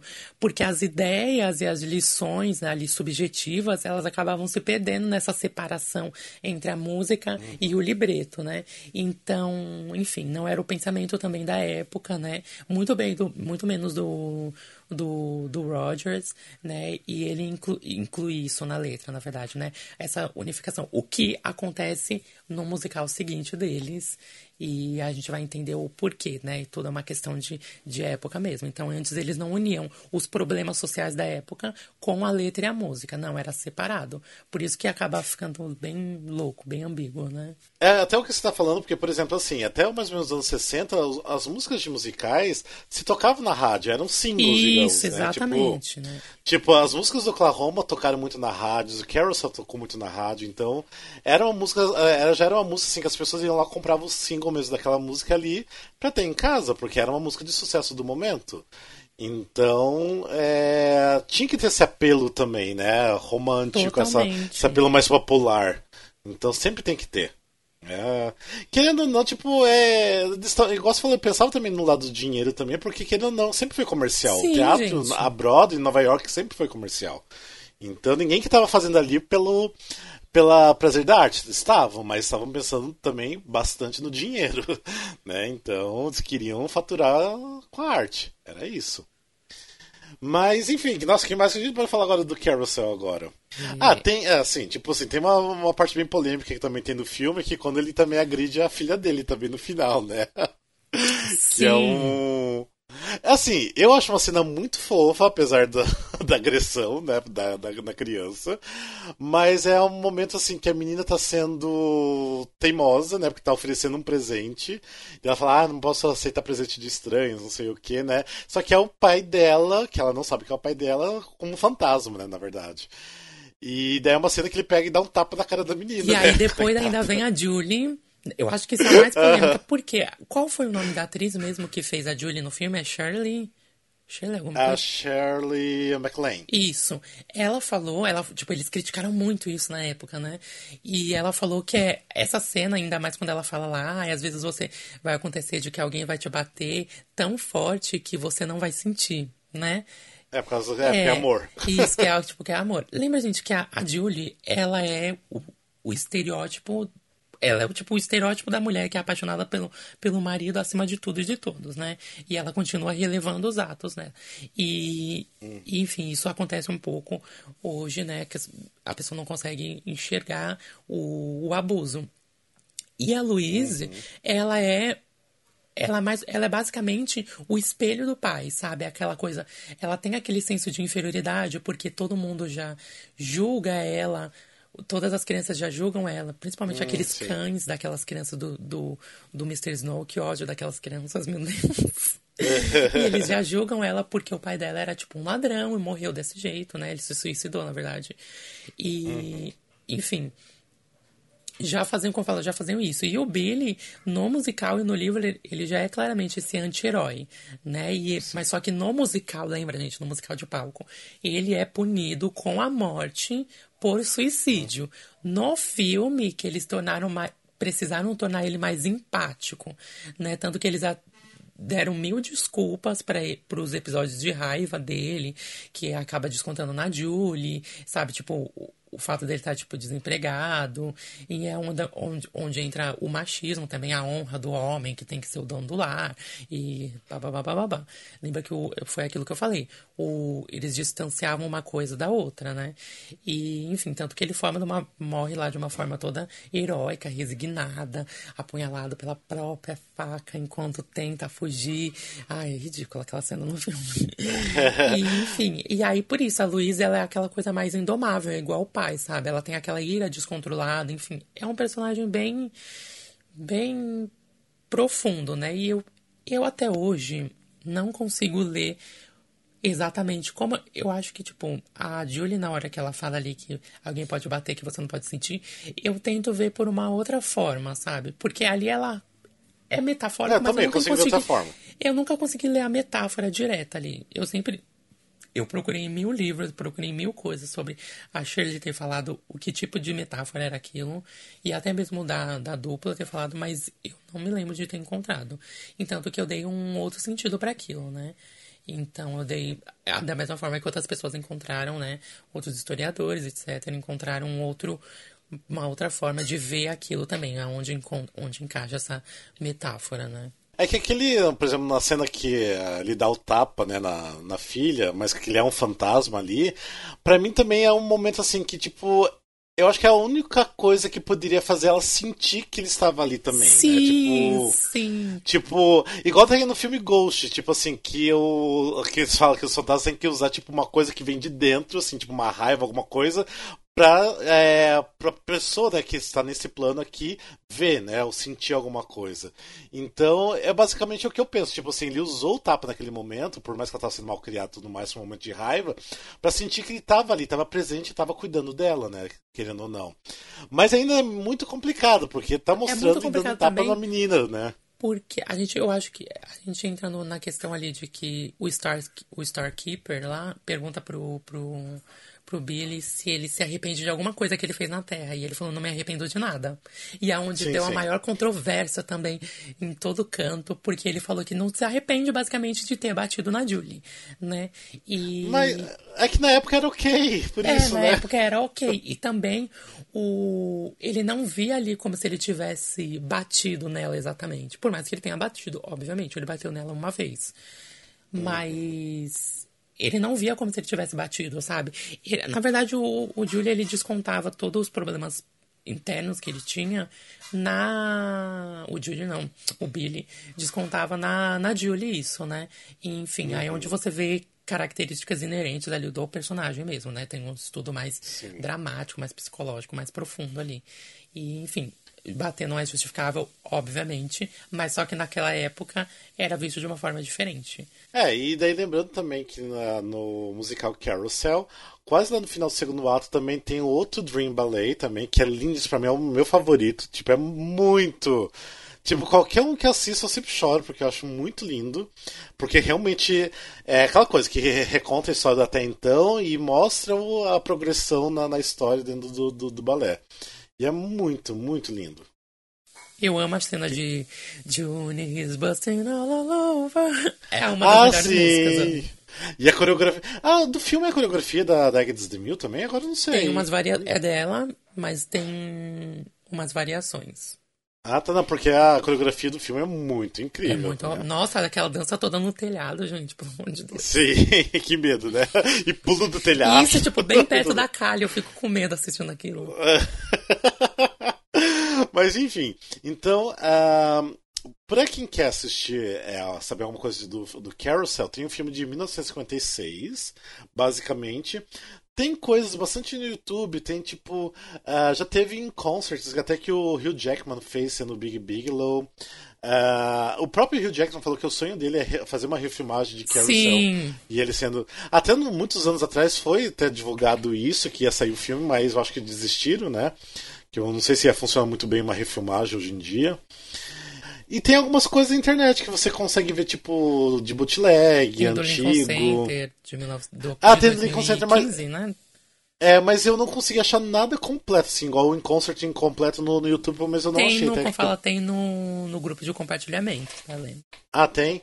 Ah, então é. Então eu tento, assim, achar algumas coisas, assim, porque vale a pena. É um musical bonito, as músicas É são lindo, lindas. gente, é lindo. Apesar da história ser problemática nos Sim. dias de hoje, ainda defendo ainda porque é características da sociedade da época. Eu acho que não tem. Tipo, lógico, tem que questionar nos dias de hoje, mas não tem que questionar a obra. Eles romantizaram ela por era, um, né? entre aspas, bem maior. Antes passar a, a mensagem que eles queriam, né? Jogar bomba do que não jogar bomba nenhuma. Eles sempre fizeram isso, né? E isso vai mudar mais pra frente, né? No- Uhum, exatamente. E eu acho que é isso sobre o Carousel, né? Eu acho que falamos bastante. Tem mais alguma coisa que você gostaria de falar? Muitas coisas, né? Mas aí ia ficar um episódio só de Carol, sabe? Eu ia gravar Ah. sozinho. Vou fazer, vou fazer um webcast só de cada musical do Rogers Nossa, né? Hammerstein pra, pra dar certo esse negócio. É, mas enfim. Daí a gente então vamos pro outro musical então, que é, na verdade, um musical que é filme, né? Que foi o primeiro filme, acho que eles estavam fazendo tanto sucesso na época com Oklahoma, com Carousel, que eles foram convidados pra compor, né, para escrever um filme que foi o State Fair. Eu também. amo. É nível, fofo, né? é tipo, meu Deus, é Carousel e vem State Fair. Porque eu sou obcecado por aquele filme, porque eu amo muito, meu Deus. Ah, o State Fair, na verdade, ele também não é um, um musical original, porque foi baseado num filme do mesmo nome, Sim. de 1973. Então é um terceiro trabalho dos dois que não é original. Ah, o filme, assim, a história é bobinha. É bem bobinha Ai, a história, gente, mas né? é perfeita. Mas é fofo, É é, muito bom, perfeita. é bom. não tem nada tô- do que você fala do State Fair. Ele é isso. Ah, só lembrando assim, que o filme, na verdade, são, tem dois filmes. Tem o, original de 1945 e tem o remake de mil- Isso. 1962, que pra ser bem sincero eu gosto muito mais. Mas depois a gente eu até fala um pouquinho. do, do, o de 45. Original não, eu prefiro já o mais, o, o, mais é, moderno, digamos assim. Uh, a historinha do, do State Fair. State Fair é o que já fala o título, que seria aquelas feiras de agronegócios que tem nos Estados Unidos, né? Na verdade tem no Brasil também. Uh, que eles vão para um concurso, né? O concurso de, de porco, né? Na verdade, que tem um Não, um concurso maior, de melhor tudo, porco. na verdade, né? Ela é de tudo, né? Porque é onde tem um parque a- de diversão, eles adoram. Tá vendo É. como ele tem uma obsessão com parques de diversão, né? Porque também a mãe vai lá pra vender também doce também, uma coisa assim, né? Isso, é. Tem- Não, é um. É uma, é uma feira de. é, São vários concursos, né? O pai É, vários con- faz parte de um concurso suíno lá dos porcos, daquelas pesagens de porcos, bem norte-americana, tosca. E a mãe é aquela, tipo, picles, sabe? Torta, essas coisas. Bem coisa, bem coisa regional mesmo, interioriana, Sim. sabe? É, pra ser bem sincero, eu assisti os dois filmes faz mais de 10 anos, nunca reassisti depois. Então, assim, eu tô tentando assim, resgatar da minha memória muitas coisas. Mas enfim, vamos lá, eu não acabei não revisando os filmes pra, pra falar sobre, ah, sobre isso hoje. Mas, basicamente, essa história é que essa família inteira vai pro, pro State Fair. E daí lá tem a história da menininha que se apaixona pelo cara, né? É, tipo, a que Marge, é... se ela tá prometida pra. Sim. Como fala, pra. Como fala? Eu acho que é o Abel. Eu acho que é o Abel. Wayne. Wayne é isso, ela. Não, ela. O Wayne é o irmão dela. Ah, o Wayne é irmão dela? É, Ah, tá, o Wayne tá. é o Eu- irmão dela, da Marge. Ela, eu acho que ela tá prometida pro, pro Abel. Né, que é um cara lá, mas só que ela não é apaixonada por ele. Não, E pera ela- lá, não. O Abel, pera lá, isso aí eu lembro bem, porque o Abel é Ah, o não, o pai Abel é o pai, isso. É, o, porque eu lembro que é o, um dos Ah, não, é, é com... Showboat Não, até. pera. É Harry. Isso, é Harry, gente. Isso, é Harry. É, é Harry, isso é Harry. Ah, eu me confundo com os nomes às vezes. Ah, é verdade, é, então, é Harry, é Harry Ware. é, isso, ela mesmo. tá prometida pro Harry. E... Mas só que ela não gosta dele. E aí eles vão pra feira, né? Essa feira é tipo uma semana. Ai, gente, meu Deus, é muito maravilhoso esse filme. é uma semana de feira, né? E aí a Marge conhece o Pat. Oh, Pat. Lembra da cena final? Ela, oh, Ah. Pat, yes, Pat. Eu morro com aquela cena. Que é quando ele liga pra ela. Que é um jornalista. Que ele tá lá na, na feira. E aí o Wayne, né? é, nesse meio tempo, que é o irmão dela, se, apa- se apaixona pela Emily, que é uma cantora, né, do... Qual, qual o nome daquele... Matthew... Timothy... Qual o nome daquele... Do, do lugar onde tem... Onde ele... Onde eles cantam e dançam lá.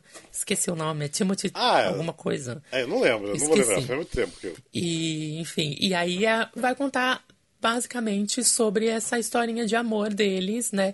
E como coisas acontecem. Eles vão falar, falar sobre bem sobre amor, assim, gente. Então é bem aquela coisa bem a cara da dupla mesmo. E, e conta como coisas podem, tipo, mudar o curso ali da sua vida em, tipo, em uma semana, sabe? Como você pode... É o famoso amor de verão, sabe? E no caso Sim, é amor é. de feira, né? Que dura É, uma, amor sema- dura uma semana ali, enfim. Mas no, no final acaba dando tudo certo. Mas só que é legal, um dos meus personagens preferidos é o Wayne, né? E eu, tanto quando eu assisti isso, eu, eu falei assim, ai, sempre, geralmente, eu vou pro lado mais, a, como fala, da mulher, né? E aí eu falei assim, não, ele é um dos meus personagens preferidos. Até porque o, o, o Dick Haymes, que faz ele na, em 1945, eu adoro aquele ator. Ele fez, tipo, super bem. Ele é bem aquela coisa bem galã, assim. E eu gosto do personagem. E, e é legal você ver a linha dele, sabe? A linha, tipo, dramática ali dele. E no que, que acaba acontecendo no final, sabe? Então, para alguns, na- esse amor de verão dá certo, você volta com lembranças boas da viagem. E para outros, não, sabe? E é muito legal ver isso. É, tipo, super leve, é super family friendly, sabe? E, tipo, nossa, é um amor, gente. Assistam, que é o E melhor assim, filme. todas, todas as músicas são uma gracinha, todas. Sim, todas as todas, músicas dessa, todas. dessa, dessa versão, que depois eu vou falar da outra até. Dessa versão são, tipo, tem até as que transformaram em singles, né, na época que tem It Might As Well Be Spring, que é bonitinha. Isso, For é mais chatinha de todas, mas é bonita, é bonita a música. Ah, tem a That's For Me, que eu acho linda também, o duetinho. Tem a famosa, que é a, a carro-chefe do, do musical, que é It's a Grand Night for Singing Melhor música. que é linda, linda, linda. E eu gosto muito da música Isn't It, Isn't It Kinda Fun, que é muito fofa a música, que é até cantada na- naquele teatro ali, naquela apresentação e tudo mais. Isso. Então, assim, tem, tem várias músicas fofíssimas, assim, uma mais bonitinha do, do, do que a outra. Mas igual, assim, a gente tá falando, aquela história bobinha, mas assim, diverte, Ai, é gente, é gostoso. perfeita. tipo, Por favor, assistam É. o filme. Só tem um, que, uma hora e meia, eu acho.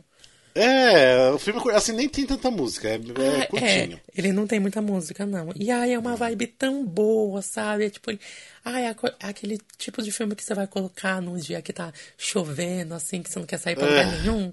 E você vai passar uma tarde maravilhosa, gente. Te garanto, pode ir lá. e daí também teve o. é, a refilmagem de 1962, então plenos anos 60, que deixou uma cara mais moderninha, mas a história é a mesma.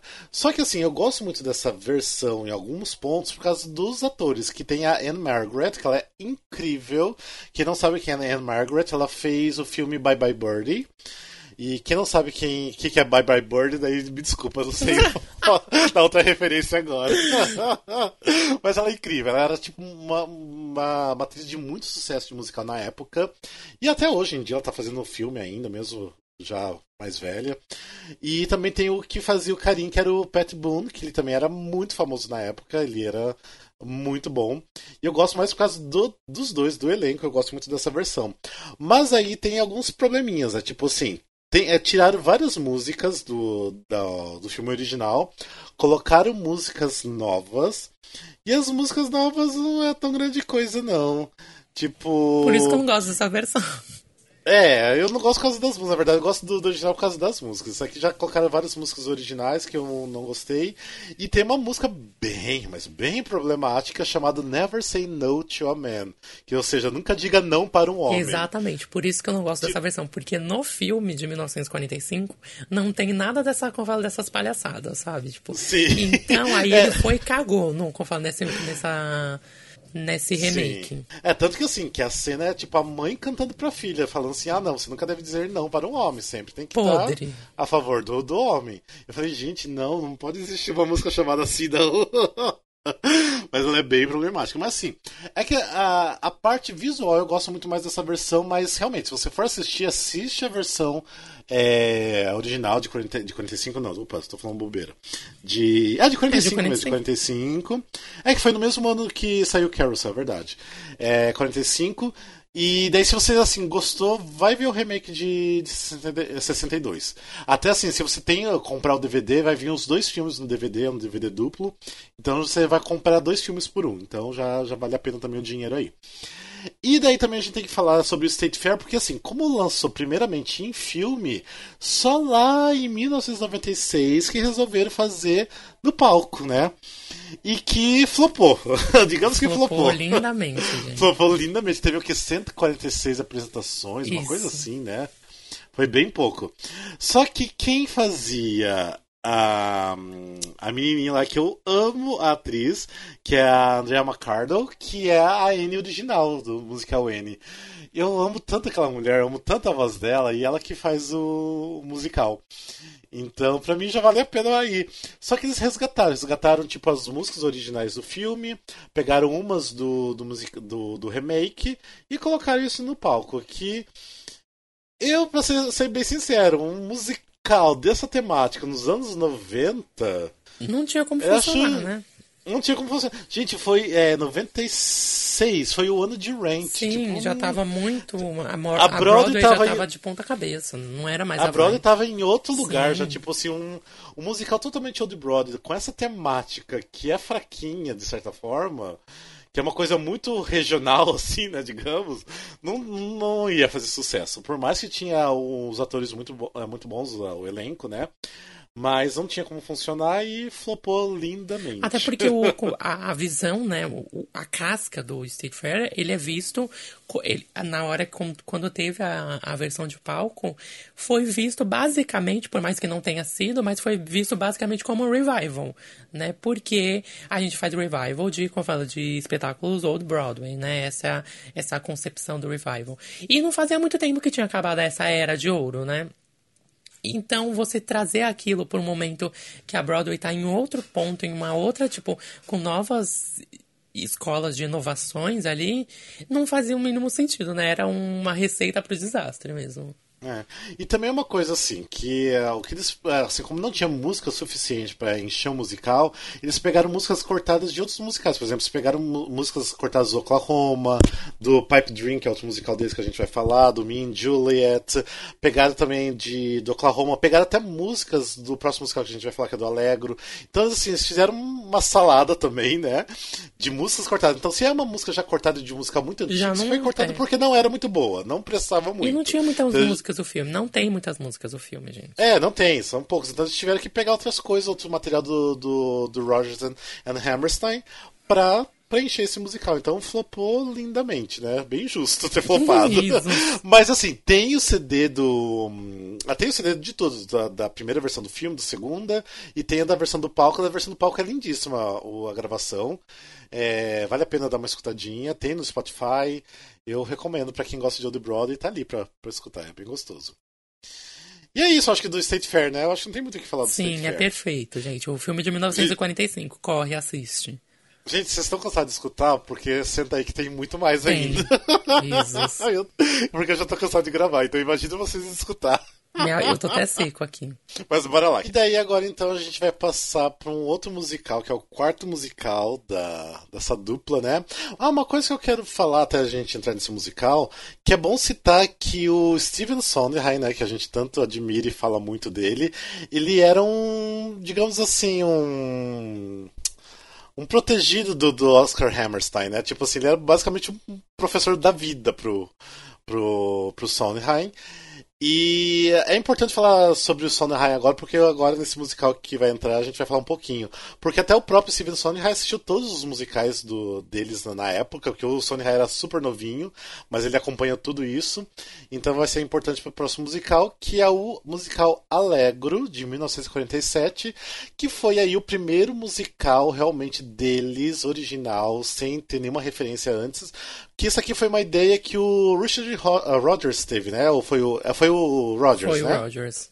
Ah, tá. Que ele teve a ideia e falou: ah, ah, aí, aí, Oscar, vamos escrever um musical sobre esse tema que eu pensei aqui e tal. E escreveram e flopou também lindamente. Foi o primeiro flop gigante deles. Só que foi muito mal compreendido na época, né? Porque foi mal compreendido na época e ficou aquele meio que mixed feelings, que tipo, tem uma galera que amou, que foi tipo a melhor coisa que já viram na vida, e tem a galera que assim que odiou que não tinha nem condições de daquilo ser apresentado, sabe?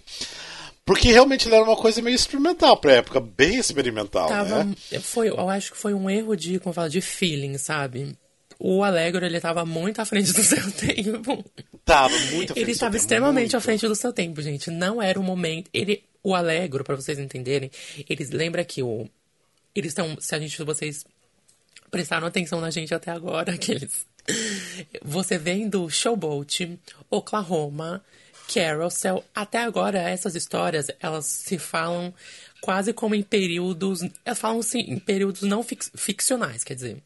E o Alegro, ele vem falar em contemporaneidade. Então ele fala de, um, de problemas presentes. Então, no caso ali, depois o Rafa vai fazer um, um- uma síntese do, como fala, do, do que é a história. Então fala ali do Joe e dos problemas com ele e com a profissão dele e problemas e confusões ali do momento. Não é muito levado pro lado romântico, musical, então isso já era uma coisa mais assim, ah, pra, pra sociedade, né, e pra quem costumava assistir. E e aí tinha esse foi esse grande porém. Por isso que ele não foi bem lido na época, né? Então, porque ele falava do agora, de problemas atuais de pessoas que estavam acontecendo aí. Foi uma introdução ao próximo musical, né? Que a gente vai falar. Então, depois. por isso que eu até quis falar do Sondheim, porque o, o Steven Sondheim é um dos que é, defende muito esse Muito. musical, porque ele percebe que existia algo muito genial naquele musical, porque assim, é até interessante porque o Alegro trata muito dessa coisa de existência humana, sabe? Tipo, de Isso. problemas pessoais. E é basicamente todos os musicais do Sondheim é isso. Tipo, o Alegro praticamente é um musical do Sondheim, que não é dele. Só que ele viu se- sendo construído, ele viu no palco, então ele se identifica muito. De repente, até é, o Alegro é uma das influências do, do Steven Sondheim, que é, de repente a gente nem sabe, Pra né? Company, nem, gente, nem ele percebeu. É, Exatamente. Porque assim, a história não é grande coisa, mas, igual a gente falou, se trata muito da, da relação humana, sabe? De, de problemas, de, é, de querer saber o que fazer da vida. Mas assim, vamos lá um pouquinho da, da história. Ah, primeiramente, assim, eles tiveram bastante problemas no início porque eles não sabiam como contar essa história. Porque eles, não, eles queriam contar a história do nascimento de uma criança até a velhice e a, e a pessoa morrer. Eles viram que não tinha condições de fazer isso e eles, é, eles resolveram contar a história desde que a, a, nasce, né? Até mais ou menos ali a idade de uns 30 anos ali, né? Mais ou menos para por ali. Então ali o musical já começa com uh, contando a história do Joseph Taylor Jr., que é o Joe, é, o Joe né? Que durante o musical só fala do Joe. Uh, e ali logo na primeira música já mostra assim a, a passagem de, é, de bebê, né? É, assim, ele sendo ali ganhando os primeiros passos. Tem até a música, né? Que que como que é o nome da música? One Step. One Foot. One Foot calma, é tipo um pé é atrás do outro. É, é uma coisa assim, tipo, falando sobre os primeiros passos do, do bebê, né? E nisso, assim, já assim, mostra os primeiros passos, já mostra a infância dele, já mostra ele indo pra, pra universidade, né? Lembrando que o Joe, ele tem o pai que é médico, né? Isso. É, que é médico, e o pai quer que ele quer que quer que continue na cidadezinha pequena para é, ajudar ele, né, na, no, no, no, campo de trabalho. Só que também, ao mesmo tempo, o Joe quer se mudar da cidade, que ele quer fazer universidade, e ele vai. Nesse meio tempo, antes, né, porque já era uma amiga meio de quase de infância, de adolescência do Joe, tem a Jenny, né, a Jenny Brinker, que são todos apaixonadinhos e tudo mais. E já assim, os pais do Joe já querem que ele se case, sabe? Aquela coisa, ah, não, já tão adolescente, já tem que pensar em casamento, aquela coisa bem antiquada, bem Sim. antiga, né? Que é horrível pensar isso nos dias de hoje, né? Então, eles querem que de alguma forma eles se, se casem. Daí nisso, tipo, uh, tem a. Foi. Quando a mãe do Joey morre, é antes dele ir pra universidade? Agora que eu não lembro esse ponto. É antes. É, antes tá. É, porque daí tem. É, porque assim, daí, tipo assim, a. Eles querem se, se casem, mas a mãe do Joey, né, não quer. Ou não, a mãe da. É, a mãe do Joey não quer que ele se case com a Janine, porque ele acha que. Ela acha que a Janine não é uma boa mulher pro Joey, né? Daí ela vai lá, né? Que a mãe, o nome da mãe é Margaret, né? Não é Mar a Margaret. Margaret ou Marjorie? É Marjorie. Ma ah, Marjorie. É. Marjorie, tava pensando que Marjorie, tá. Daí então daí tem a cena lá que a, que a mãe do Joey, que é a Marjorie, vai lá, tipo, não brigar, mas ter uma, uma DR ali, uma discussão com a, com a Jeannie, né? Porque ela fala, ah, você não é uma boa mulher pro, pro meu menino, não sei o quê. E acho que pela, pela tensão da conversa, ela pega, tem um infarto e morre ali. Super legal, né? Tipo, ela morre por causa é muito da, louco, da briga. Tipo. Nada a ver. Ah, não, mas assim, até entende, né? Pelo, não, pelo conflito que ela tá vendo isso ali, né? acontece Então, muito, tipo... mas é muito. Ai, eu morro, é... sabe? Tipo, e morreu. Sim. Daí, os é, acaba que, tipo assim, os dois se casam, né? A Ginny e o Joey. E tem até a cena assim que durante o casamento mostra a, o fantasma da mãe e da avó assistindo o casamento e tudo e mais. E jogando shade. Jogando shade, tipo, super contra gosto, falando, não, tipo, o que, que tá acontecendo? Não, melhor é. Tá Wish them well, eles cantam Wish them well, né? Ah, e, tipo, sim. bem totalmente irônico ali, debochadas. E o que acontece? Daí também tem o lance também que se passa durante a Grande Depressão Americana, né? Ali no, nos, nos, anos 20, que ninguém tem mais dinheiro. E daí até que o Joseph, né? O Joe, ele recebe uma oferta de trabalho em Chicago. Ele fica naquela coisa, ah, vou, não vou, deixa Jenny ou não, não sei o quê. E daí tem toda assim uma confusão que eles brigam, voltam, brigam, voltam e tal.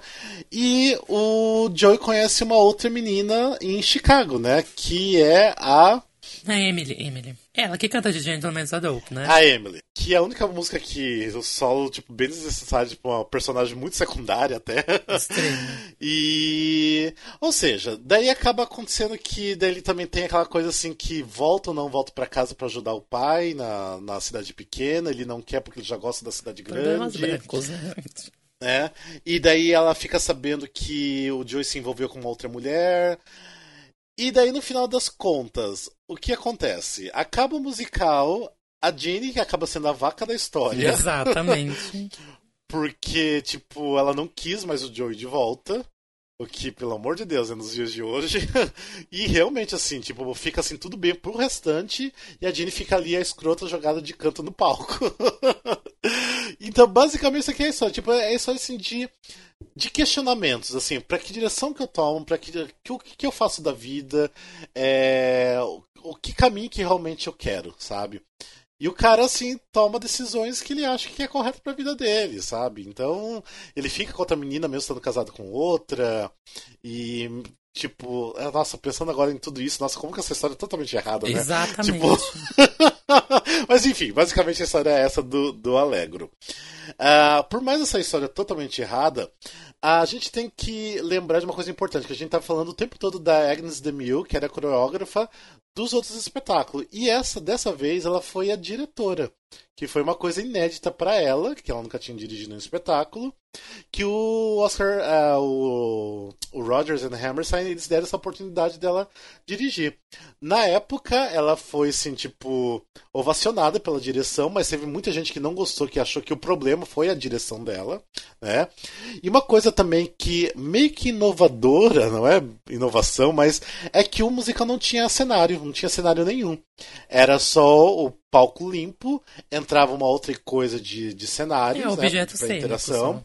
É, objetos cênicos. E só isso, que também estranhou muito as pessoas, que já estavam acostumadas com uma coisa um pouquinho mais grandiosa dos outros musicais, né? E também uma coisa que também é, foi muito estranha também, que foi o uso de, de Greek chorus, né? Que é o coro grego, né? Que o coro grego na, nas histórias tipo é o que meio que é, narra, é o narrador né e meio que dá as respostas para os personagens né? geralmente assim o coro grego dá a resposta e os personagens só escuta e responde aquilo ali é, né? é visto quase e... como se fosse é, o coro grego vem muito daquela daquela metalinguagem de tipo é, respostas angelicais sabe Sim, é, vem, uhum. ela vem bastante daquilo, né? Bem coisa da, da dupla, né, gente? Carol, Cell, etc. Você vê que é todo muito. Tem esse lado bem pesado do espiritual, né? Ah, uma coisa que eu me esqueci de falar, nossa, eu, eu, totalmente, que o musical estreou na Broadway em 1947, então foi logo depois do grande sucesso que teve do Oklahoma e do, do Carousel. Então, assim, a, na época, assim, era um musical muito esperado, tipo assim, o Alegro, assim, tipo, é, vendeu muito é, ingresso antecipado. Tanto que tipo, assim, ele, ele, como fala, ele, ele lotou, né, a capacidade né? E isso não, não, tinha acontecido em musicais anteriores, né? Então Exatamente, ele já estava por... tudo esgotado quando eles anunciaram. Porque você imagina assim, um, um novo musical dos caras de, de Oklahoma e Carousel. Isso. Imagina se não vai lotar o teatro, tipo. Eles estavam esperando uma coisa super grandiosa e, e foi aquele baque que as pessoas não entenderam e os que entenderam realmente achou uma coisa mais incrível do mundo, Sim. né? Que foi uma coisa bem, bem complicada. Assim, as músicas é, não são assim, realmente de tão destaque como os outros musicais. Tipo assim, eu acho que já deu uma grande decaída no nível das música. músicas. Eu gosto de duas, que assim, para mim, uh, tem a So Far, Isso, que até eu acho que o Frank Sinatra gravou. Mesmo. So Far, que eu acho que é lindíssima é essa música. Que ela se transformou single na época. E pra mim tem a música The Gentleman is a Dope. Que pra mim eu acho que é uma das músicas da dupla. Que assim, uma das melhores músicas ever. Eu gosto do contexto por... dela. O contexto é muito bom e eu gosto dela. Tem uma coisa meio não sei, meio jazz, uma coisa. Sim. Tem uma melancolia ali do jazz na, na música. Eu gosto muito, muito eu acho assim, essa música incrível. incrível. Muito debochada também. E é uma música bem, assim, bem feminista, até de certa Sim. forma, assim, bem. Porque é a mulher reclamando dos caras, que os caras são tudo um porre da vida, sabe? Tipo assim, que nenhum presta, que não compensa ter um homem na vida, sabe? Então é basicamente isso. Eu gosto muito dessa música, então, pra mim é um dos pontos altos do, do Alegro, porque é pra mim uma das melhores músicas da, da dupla. E de restante, assim, o que aconteceu na época, assim, que também tinha muita dança. Tipo assim, a música contava realmente muito da, da história do Alegro. Tipo assim, era uma, era uma música atrás da outra. Tinha muitas cenas também de, de balé. E tanto assim, que tanto que, se for ver aqui, por exemplo, no Wikipedia, você vai abrir, você vai ver que no, no ato 1, pelo menos tem o quê? Umas 30 músicas. E no ato 2, sei lá, tem umas 15, pelo menos. Então são muitas músicas. Tanto que na época que foi lançado o cast recording, né, o, o vinil do, da, da gravação, a gravadora não tinha como lançar todas as músicas. Tem que fazer, sei lá, um LP triplo praticamente para lançar todas. Então eles pegaram só algumas músicas. Pegaram, sei lá, eu acho que são 9, 10 músicas do espetáculo que são as que poderia se transformar em singles, né, mais Porque comercial. eles pensavam sempre nisso, né, gente? né? É, eles pensaram nisso, em vender e pro pessoal conhecer as músicas como single, né? Então eles pegaram só algumas músicas. Então se você pegar o cast recording original, você não vai ver nem se, tipo, você vai ver um terço do que é o musical ali só. Tem as músicas mais principal e só. Mas daí, em 2009, resolveram é, recriar todo o, o musical no estúdio, né? Com atores maravilhosos. Tem a Audrey McDonald, tem Patrick Wilson, Jodie Cohn, tem, tem mais gente famosa da Broadway que fizeram parte do, é, dessa, grava, dessa gravação. E eles fizeram exatamente tudo, do começo ao final, como era todas as músicas, todas as partes de, é, de dança, de balé. Então é, uma, é um CD que tem tudo completo musical. Tipo, é o único registro completo do musical ali. O musical nunca foi assim, muito celebrado como revival, assim, tipo, pra Broadway jamais que eu acho que eles vão pensar num revival na Broadway, eu acho que não funcionaria mais nos dias de hoje. Uh, mas já teve algumas coisas pequenininhas, bem off-off Broadway, algumas coisas regionais, tanto que agora em 2015, né, Júlio? 2015. Sim. Teve uma montagem muito boa que você consegue achar uns vídeos na internet, que é os próprios atores tocando os instrumentos num palco bem pequenininho, quase arena, o palco, que era fica várias pessoas ao redor do palco. E era uma montagem até bonitinha, eu acho que até assim que meio que deu certo ali, É, sabe? Fizeram, teve eles um- tentaram teve fazer dar certo, críticas, né? inclusive. Então eles tentaram pegar um material que é difícil de trabalhar. O diretor é incrível, foi o diretor. Eu não vou lembrar o nome do diretor, mas é o mesmo diretor que fez o. dirigiu Passion do Sondheim, o mesmo diretor que dirigiu o, hum, o Revival do Sweeney Todd. Então, assim, ele tentou fazer pegar assim, um material que é ok, mediano, numa coisa boa. É, Foi é- difícil. É como o Allegro ele é muito bruto, né? Pra você ver, de, Sim, tipo, sim. todas as inovações que a dupla vem tendo, veio tendo, né? Chegou no Allegro, eu acho que ficou muito bruto, né? Eu acho, eu acho que eles. Tanto que todo mundo lê, né? Muitos historiadores lêem o Allegro como se o, o Rodgers e Hammerstein tivessem se perdido no meio do caminho, sabe? Mas eu acho que eles Uhum. só quiseram dar um novo tom. E esse novo tom funcionou, tipo, 30 anos depois, sabe? Mas funcionou. É, eu acho que foi mais uma coisa mais experimental, né? Tipo, é igual que eu falei, tipo, eles queriam. Já trouxeram coisas, tipo, de impacto antes. Eles queriam, de repente, uma coisa diferente que eles acharam que poderia causar um impacto. E causou, assim, quem, a das críticas boas causou um impacto gigante de quem fez as críticas boas. Mas também quem não gostou, as críticas negativas foram, Foram, né, muito impactantes foram também. fortes. Foi o que, o que acabou com o, musical, né? Eu acho que assim, é o. É aquela coisa que a gente tem hoje. Quem vai assistir um musical mais popular, tipo, igual mais Sim, civis, né? E assistir um musical mais conceito, igual de Sondheim, né? Tipo, a pessoa vai. Tá, mas isso não é tão musical. Cadê as danças gigantes? Cadê aquela história mais simples de você digerir? E isso não tinha tanto no Alegro, tipo, era uma coisa. Foi basicamente, né? é, foi basicamente o que aconteceu, né? Era uma, uma relação mais libreto com música, tanto que Allegro é um tempo musical, né? Tem Allegro, É, Allegro. Andante, é, Lento, Adagio, etc. Sim. E, e vem, aí você vem essa relação direta. Por isso que o Sondheim é muito obcecado por Allegro, né? E por isso que ele entende tão e acha um musical totalmente subestimado, né? Incompre- incompreendido. E você já vê essa relação, é um palco nu, sabe? Então tem uns elementos que as pessoas não entendiam, muita música, muita coreografia, né? E era mais, é, era mais inerente à música ali, por mais que isso já tivesse tudo colocado no lugar. Então era uma outra visão, né? E eu acho que ele não, não era do momento. Eles vieram, tipo, sempre é uma progressão, né? Mas ali foi o que eu falei. Se você vê na questão do, da história, o Carousel, eles deram aquela alfinetada, a primeira alfinetada na sociedade, né? Mas aí quando veio o Alegro, eles quiseram falar do momento em que estava ali. E isso não tinha como acontecer, né? Nesses problemas das pessoas comuns, né? Lembra que tem o, o em Company fala nisso, fala disso, né? Então, falar sobre aquelas pessoas que estão vivendo as suas vidas comuns. Eles tentaram falar sobre isso, mas só que não se encaixava na época, porque não era a cabeça do público ainda, né? Então a, a- o país a sociedade não tinha evoluído tão pouco o teatro para captar essa, como fala, essa perspectiva deles, né? Então, basicamente, Alegro é isso. Infelizmente, Alegro não tem nenhuma. Não foi transformado em filme, pelo flop que foi pelo fracasso, né? E não tem nenhum registro oficial deles de imagem. Tipo, é uma montagem, um concert que foi filmado, não existe isso. Tem algumas filmagens de, de produções pequenas de universidades e tal, mas nada que realmente vale a pena assistir, que não é uma qualidade boa de interpretação, de, de, de tudo. Então realmente não tem nada assim oficial pra gente realmente se basear. Então, mais pelo que tem disponível de leitura, de, de áudio. E é isso, né, sobre o Alegro.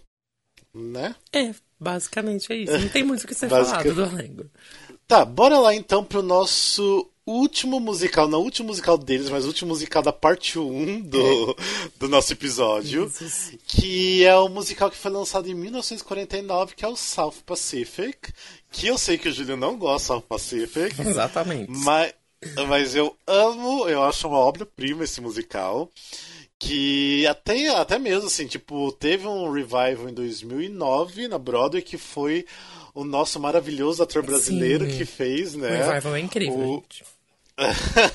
ele ganhou um Tony até pelo personagem. Mas enfim, vamos falar então um pouco do musical South Pacific, que então estreou na Broadway em 1949. E o musical, sim, ele foi muito aclamado pela temática. Ele trouxe realmente nova, é, trouxe novamente uma temática forte e colocou as pessoas, é, porque o Júlio falou ali, né, que sentavam no começo ali no Oklahoma, tentar distanciar as pessoas da guerra, tentar distanciar do que estava acontecendo, e aqui já fizeram meio que o oposto, né? Eles Nossa, tentaram colocar a pessoa dentro da guerra. Né? na guerra mesmo. De... Jogaram a pessoa dentro da guerra. Eu acho que é isso que me atrai muito no musical, porque eles mostraram uma realidade que era uma realidade muito da época de, de ver os soldados o tempo todo indo pra guerra. Totalmente. E era aquela vida do dia a dia. Então eu acho assim que, que me atrai muito e é uma história interessante.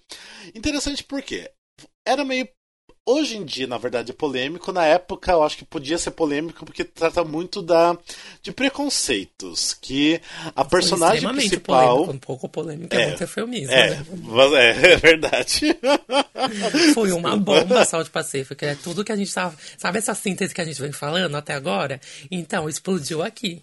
Bem, a história conta da, uh, de uma enfermeira chamada Nellie Forbush, que ela vai junto com o exército americano para a Polinésia Francesa, onde está acontecendo uma guerra, né? Então, ou seja, ela é contratada para é, ajudar os, o exército e tudo mais, e lá ela se apaixona por um francês, que o francês, nossa, já fugiu ao, ao... o Emile.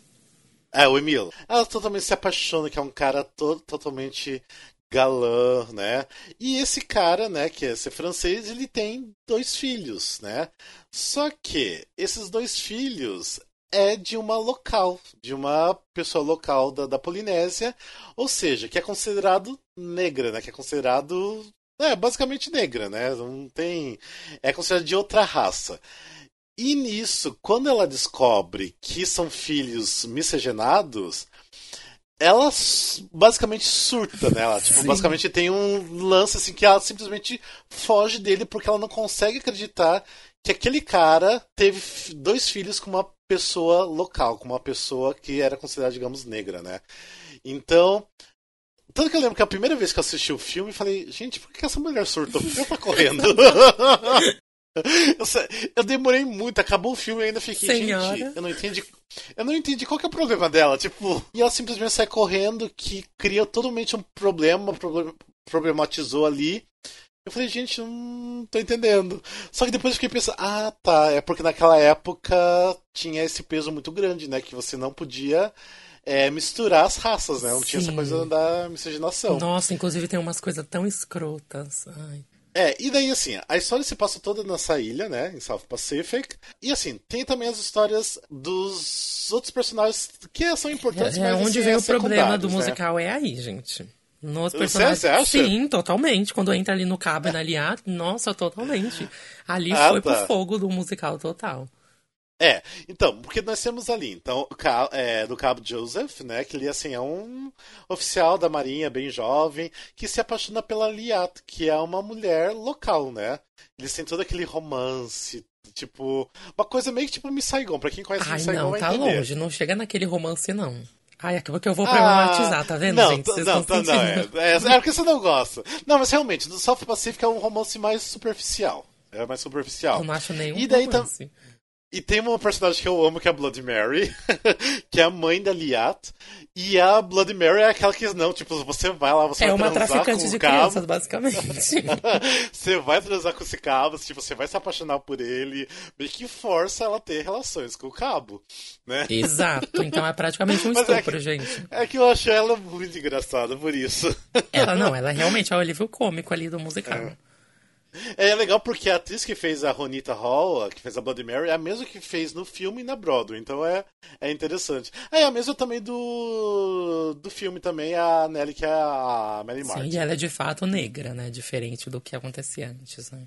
Isso, é.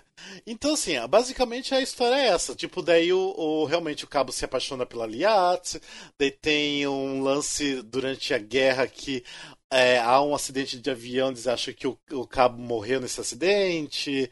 E daí, no final das contas, a, a Nelly Furbush, ela se, se dá conta que, tipo, que bobeira, tipo, só porque o cara teve fi- filhos com uma mulher local, não é o motivo de eu não querer estar com ele, porque ela amava muito ele.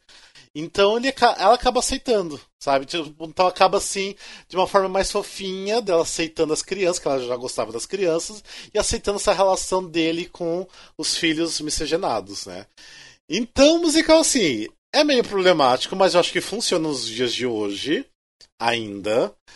Ah, até mesmo pra tocar nesse ponto, eu acho. Que é muito importante você tocar nesse ponto e lembrar de como que era naquela época ali, né? Nos anos 40. Sim. Então, por mais assim que foi problemático, causou um grande tabu na época, ainda acho importante ser falado sobre o musical South Pacific. E o South Pacific foi um sucesso estrondoso, tanto como foi Oklahoma, como foi Carousel. Tanto assim que. o- ah, até a gente acabou não falando, mas o, que- o Oklahoma e o Carousel foi logo na sequência para o West End também, a mesma coisa que aconteceu com o South Pacific. Foi o elenco basicamente original da Broadway para o West End fazer as apresentações lá. Interessante que tem uma filmagem do elenco da, de Londres, do West End, original completíssima no YouTube. Preto e branco, imagem ruim, mas é tipo, é basicamente um bootleg, mas é, uma, Exato. é um pro shot, é um pro shot que você consegue ver como é que era realmente o musical na época, que é aquela coisa que eu falei, é uma coisa bem básica. É, pano de fundo, só entra algumas coisas, objetos cênicos, e o musical acontece tudo ali, mas é interessante, é mu- muito interessante ver. E mas eu queria fazer uma pergunta pro Júlio, por que, que você não gosta do musical? Então. Risos. E o musical é muito bom. Não, eu ele tenho. tem- É porque eu tenho. É porque ele. Tá, ele, ele foi bom em muitos aspectos, né? Aqui a gente fazendo um, um retrocesso, a gente vai ver. O porquê o, o, o South Pacific ele foi um, o, ma- o mais controverso, o mais polêmico de todos os, os que a o que a dupla escreveu foi porque a diferença do Oklahoma pro South Pacific é que poucas pessoas na época que aconteceu o, o Oklahoma, né, lá em 1906, o que é o ano que se passa a história, poucas pessoas tinham ido de fato para o Oklahoma, ou seja, foi aquilo que eu falei. Não não se tratava delas, né, não se tratava daquela sociedade. Enquanto quando chegaram no South Pacific, a sociedade estava vivendo aquilo, ela acabou de passar por aquilo. Lembra que a história, quando o o South Pacific estreou, tinha acontecido quatro anos depois da Segunda Guerra, sabe? Então todo mundo estava vivendo aquilo, estava com os nervos à flor da pele, né? Então esse é o maior é o maior shift ali, né? Que é a maior virada da, como fala, da produção, né? Antes eles ficavam só naquele molde a sopra, dessa vez eles a- morderam, arrancaram um pedaço e foram embora. Né? Então, por isso que deu toda aquele, aquela controvérsia. Aí, por que eu não gosto? Além de eu ter problemas com a história, porque a, a narrativa em si ela é muito lenta, ela é muito cortada, enrola muito, tinha muita coisa que dava para ser cortada ali, né? Lembra que também o South Pacific ele é baseado num livro, né, The Tales of South Pacific, lá, que é um livro de memória, e ele não centra... esse livro de memórias, ele não, não de memória, tipo contos, né, na verdade. Ele não centralizava o esse, os problemas, né, o racismo, a xenofobia, tinha isso, mas era mais periférico no livro, né? No, como falando, no, eu até li uns pedaços desse livro. No, como falando, no musical eles tornaram o tema central, né?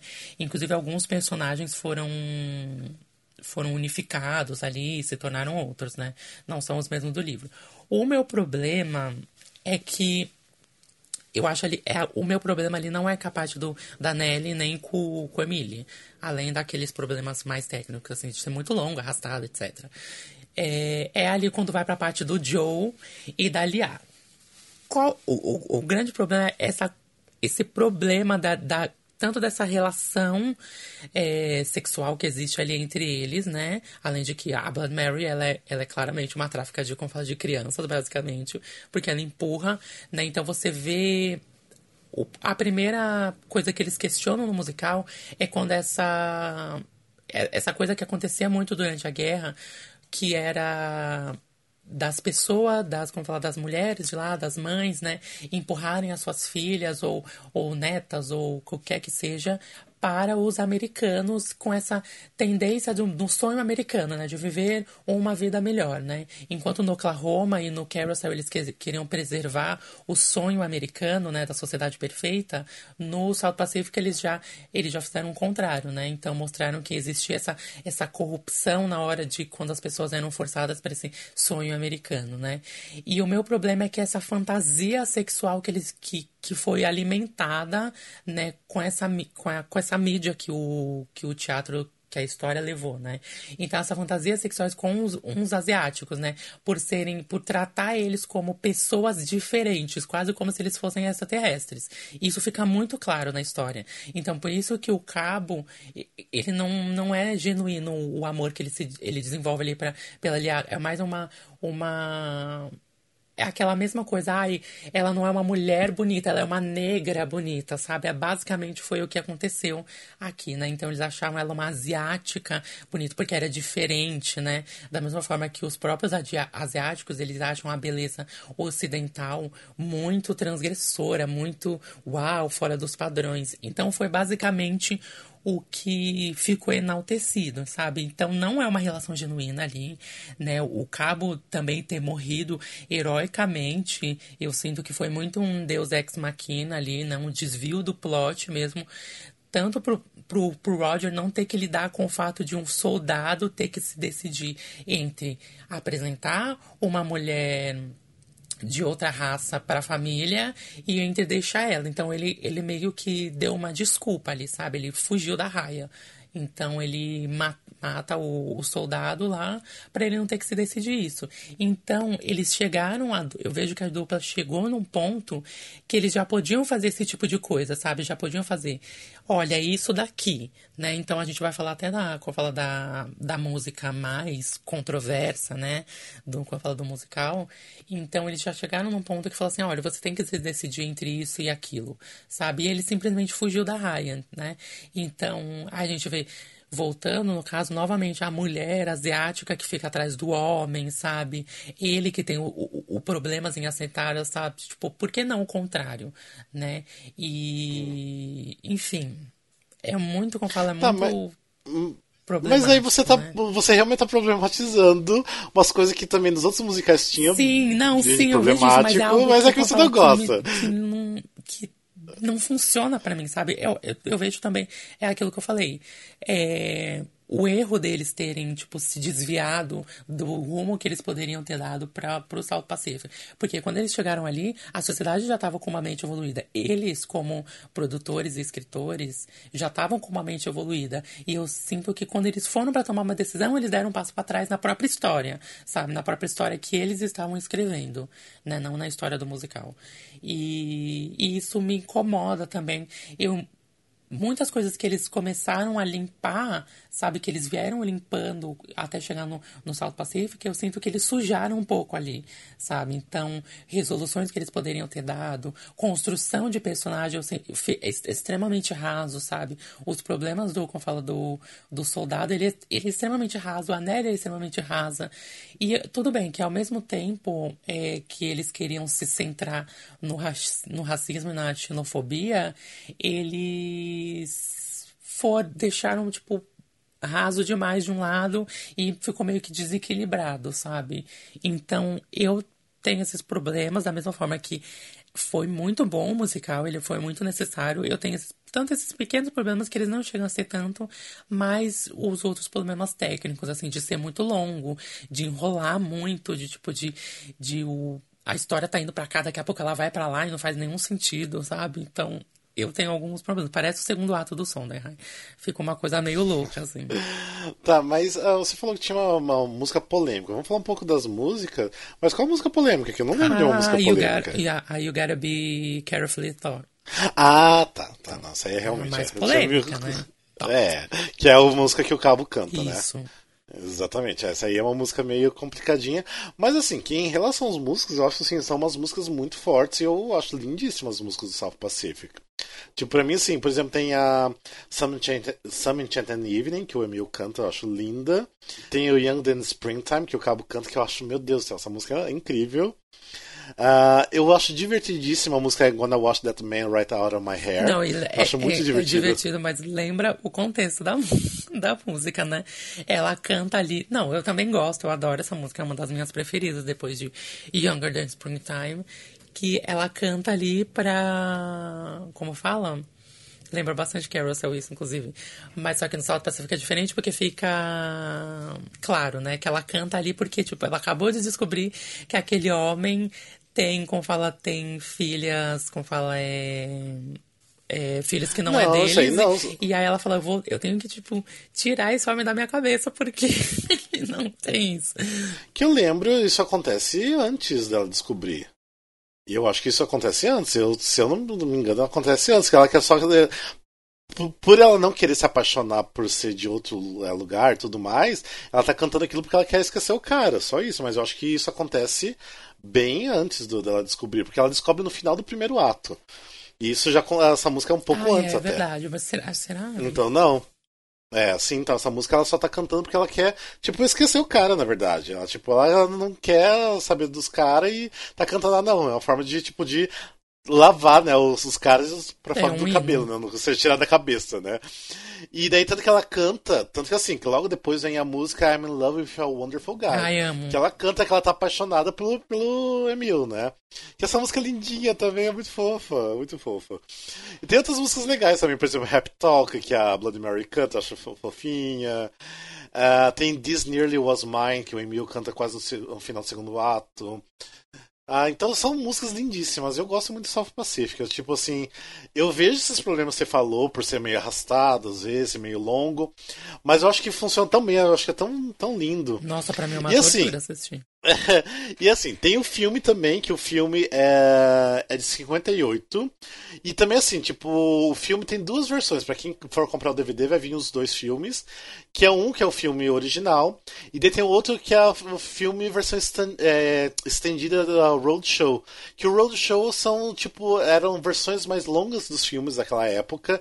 Que eles iam viajando nos Estados Unidos e mostrando pra, em vários lugares. Eles restauraram, tipo, que já tinha sido perdido esse, essa versão Roadshow que tem muito mais cenas, eles conseguiram restaurar e colocar no DVD. Então, se você for assistir o filme original, é longo. O Roadshow é mais longo ainda, acho que tem coisa de 25 minutos a mais de filme ainda, que é uma coisa que já era longa. então tem que ter assim paciência, assistir, mas vale a pena, que é um, é, é um filme bonito. E falando assim, além dos filmes, também tem essa filmagem que eu falei, que eu vou colocar o link da filmagem de Londres, de 52. Tem um filme de 58, para quem quiser assistir. Tem um filme para TV de 2001, que o filme para TV é bonitinho também. Ele é um pouquinho menos denso. Foi corrigido algumas coisas, mas ainda está bem próximo do original. Que até quem faz o filme, faz a Nelly, é a Glenn Close fazendo a Nelly Furbush, que é interessante, que ela é maravilhosa. E é um assim, vale a pena ver assim. De repente eu acho que acho no YouTube para assistir. E tem também uma versão em concert que eu acho muito linda, que é de 2005, que é com a cantora country, a Reba McTire, que é linda essa versão. Tipo, é totalmente em concert, mas tentam é, reencenar algumas coisas com figurino e tal. É, vale a pena, assim, dar uma olhadinha, porque como assim, a trilha do South Pacific é muito bonita, então o In Concert está muito lindo. Então vale a pena dar, dar uma olhadinha no, nesse In Concert. E eu acho que é isso sobre o South Pacific. Tipo assim, é um musical meio problemático, mas eu acho que vale a pena, porque pra mim é um dos musicais mais lindos dele. Eu acho que, se eu não me engano, acho que é o terceiro favorito para mim deles. Que tem o Carousel Oklahoma e depois o, o South Pacific. Deus me livre. Que ainda, pra mim ainda vem antes do que Noviça Rebelde ainda. E antes de, de Rei e Eu. Nossa, meu é tipo Carousel, State Fair e The King and I. É, nossa, não, ixi. Então a gente tá bem diferente, realmente, realmente. Gente, então, ó, assim, ainda eles ainda têm muitos outros trabalhos. Basicamente o que a gente falou foi dos anos 50. Então a gente resolveu assim, o trabalho dos anos 50, não, dos anos 40. O trabalho dos anos 40 a gente vai deixar nessa primeira parte e logo depois também a gente vai fazer a segunda parte, que é dos anos 50. Então ainda ficou pra gente falar sobre os musicais The King and I, Mean Juliet, Pipe Dream, Cinderella, Flower Drum Song, The Sound of Music. Então tem bastante coisa ainda pra gente falar. Nossa, eu esqueci de Flower Drum Song, que eu adoro e ele é problemático demais. A gente vai... É, ele é. é não, todo, todo musical Old Brothers, se a gente pegar, a gente vai achar mil problemas. É, o Flower adianta. Drum Song é a extinção do South Pacific, mas a gente fala isso na próxima. É. Sim, então, tipo, assim, todos os musicais antigos vai ter problemas porque a sociedade era outra, o pensamento era outro, então sempre vai ter problemas e não adianta. Mas vamos pensar assim, ver pelos contextos históricos, pela, pela música que é muito bonita de todos esses musicais. Então eu espero assim que com esse episódio, essa primeira parte do- desse episódio, se vocês gostaram, espero que vocês vão atrás se vocês não conhecem esses musicais que se vocês já estão só acostumados a escutar mais esses musicais contemporâneos, vão atrás desses Old Brothers que vale a pena também, porque tem coisas assim maravilhosas. Por mais esses problem desses problemas que a gente citou, vale a pena ir atrás porque tem materiais lindíssimos aí pra ser é, estudado também, ah, posso né? fazer um adendo aqui que eu fiquei de falar do, Sim. da You Gotta Be Carefully Taught e eu acabei não Uhum. falando? É Sim. Foi essa música no, no espetáculo, ela, ela sempre que eles sempre quiseram banir essa música. No- na verdade, tipo, tanto é, as instituições políticas, né, queriam sempre quando eles chegavam, os diretores dos outros teatros falavam assim, não, vocês vão tirar essa música. Eles falavam, não, a gente não vai tirar essa música. Porque ela fala que o, o racismo e a xenofobia, ela é estrutural. Né? Então, que você é ensinado a ser daquele jeito. E lembra que é cantado pelo Cabo, que ele é um soldado americano, né? Então, do Sim. exército. Então, ele fala que ele foi ensinado a ser racista. Ou seja, ele está fazendo uma crítica direta à sociedade da época. E isso foi um rastilho de pólvora que explodiu, né? E. E aí eles, todo lugar que o, que o musical chegava, pra todo lugar que a produção ia, eles falavam, vocês vão tirar essa música. Eles falavam assim, não, porque a música, essa música é a música que define o musical incompleto, é ela que segura. E de fato é, né? E um, pra gente fechar aquele, essa última mudança drástica que o, a dupla fez no teatro musical moderno americano foi que a partir do South Pacific, né, as músicas elas passaram a ser focadas no contexto fora da trama. Então, ela, elas serviam para ser fora da trama e junto da trama, né? E é o que a gente conhece hoje, né? Então, elas não eram mais vendidas para serem como hit, separados do do subtexto, né, do como fala da parte dramática, né?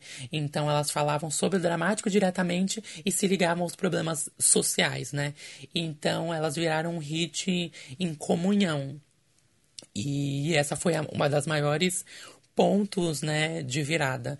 E como falei para e para fechar, né, para quem não não captou a essência do, como fala do é, do problema que o South Pacific levou para a época, porque ele mordeu e arrancou, foi tanto para falar sobre o a xenofobia, o racismo, mas também porque o musical ele existe uma tendência durante toda a narrativa para mostrar que eles estupravam, até mesmo abusavam desses povos que eles achavam exóticos. Isso o caso, no caso, os soldados, porque eles ficavam praticamente em, entre homens, né? E ficavam em um, um, regime quase que fechado na guerra, não tinha mulheres, né? Ainda mais nessas zonas de guerra. E, e lembra que a zona do South Pacific foi a guerra mais sangrenta que já existiu, né? Onde mais povos morreram. Então, eles foram muito ousados em, em apontar isso, né? Então, foi uma crítica muito forte ao exército militar americano, né? Então, o governo caiu de pau em cima do, do South Pacific, teve muitos problemas políticos, né? Por conta disso, né? Porque eles falavam coisas como isso acontecem. E a gente vai, vai, vai lançar uma luz sobre isso, né? Que os seus heróis de guerra nem sempre são tão heróis assim né? Então isso é muito interessante porque a gente volta naquela mesma premissa que eles morderam lá no Carousel. Que homens dessa sociedade que você convive em jantares e tudo mais batem nas suas mulheres. E isso acontece dentro de casa. Agora vocês estão vendo. Então, Sim. isso que é brilhante. Isso que é o, o mais maravilhoso. Que, tipo, eu bato palma para o que eles faziam. É exatamente isso. Mas enfim, eu acho que por enquanto então, é isso. Ainda a gente tem muito o que falar dessa dupla maravilhosa Sim, no próximo episódio. Eu sei que vocês amaram. É, sei que vocês amaram, que vocês vão virar também fãs de, de Rogers and Hammerstein também. E é isso, gente. Espero que vocês tenham gostado dessa primeira parte. Uh, não sei se a próximo episódio vocês, uh, que a gente for lançar vai ser a segunda parte. De repente não ainda, vamos ver. Mas espero que sim. É, e é isso, gente. Espero que vocês tenham gostado. Desculpa fazer a gente. É, fazer vocês escutarem a gente por duas horas. Mas é porque tem muita coisa boa para falar desse, Sim, dessa não, dupla. Não tem como deixar Incrível. De e, e, tem que ser falado, gente. Não adianta. É, o, o, que a gente. Igual a gente falou no começo, o que tem na Broadway hoje é por causa desses caras também. Então tem que ser falado realmente. E é isso, gente. Então, logo, logo, segunda parte aí para falar do restante dos musicais dos anos 50. E mais algumas coisinhas a mais, né? E é isso, né, Júlio? É isso, gente. É. então, ó, obrigado. Até o próximo episódio, gente. Beijos e abraços pra vocês. Beijo, até, até o próximo. Tchau. Tchau.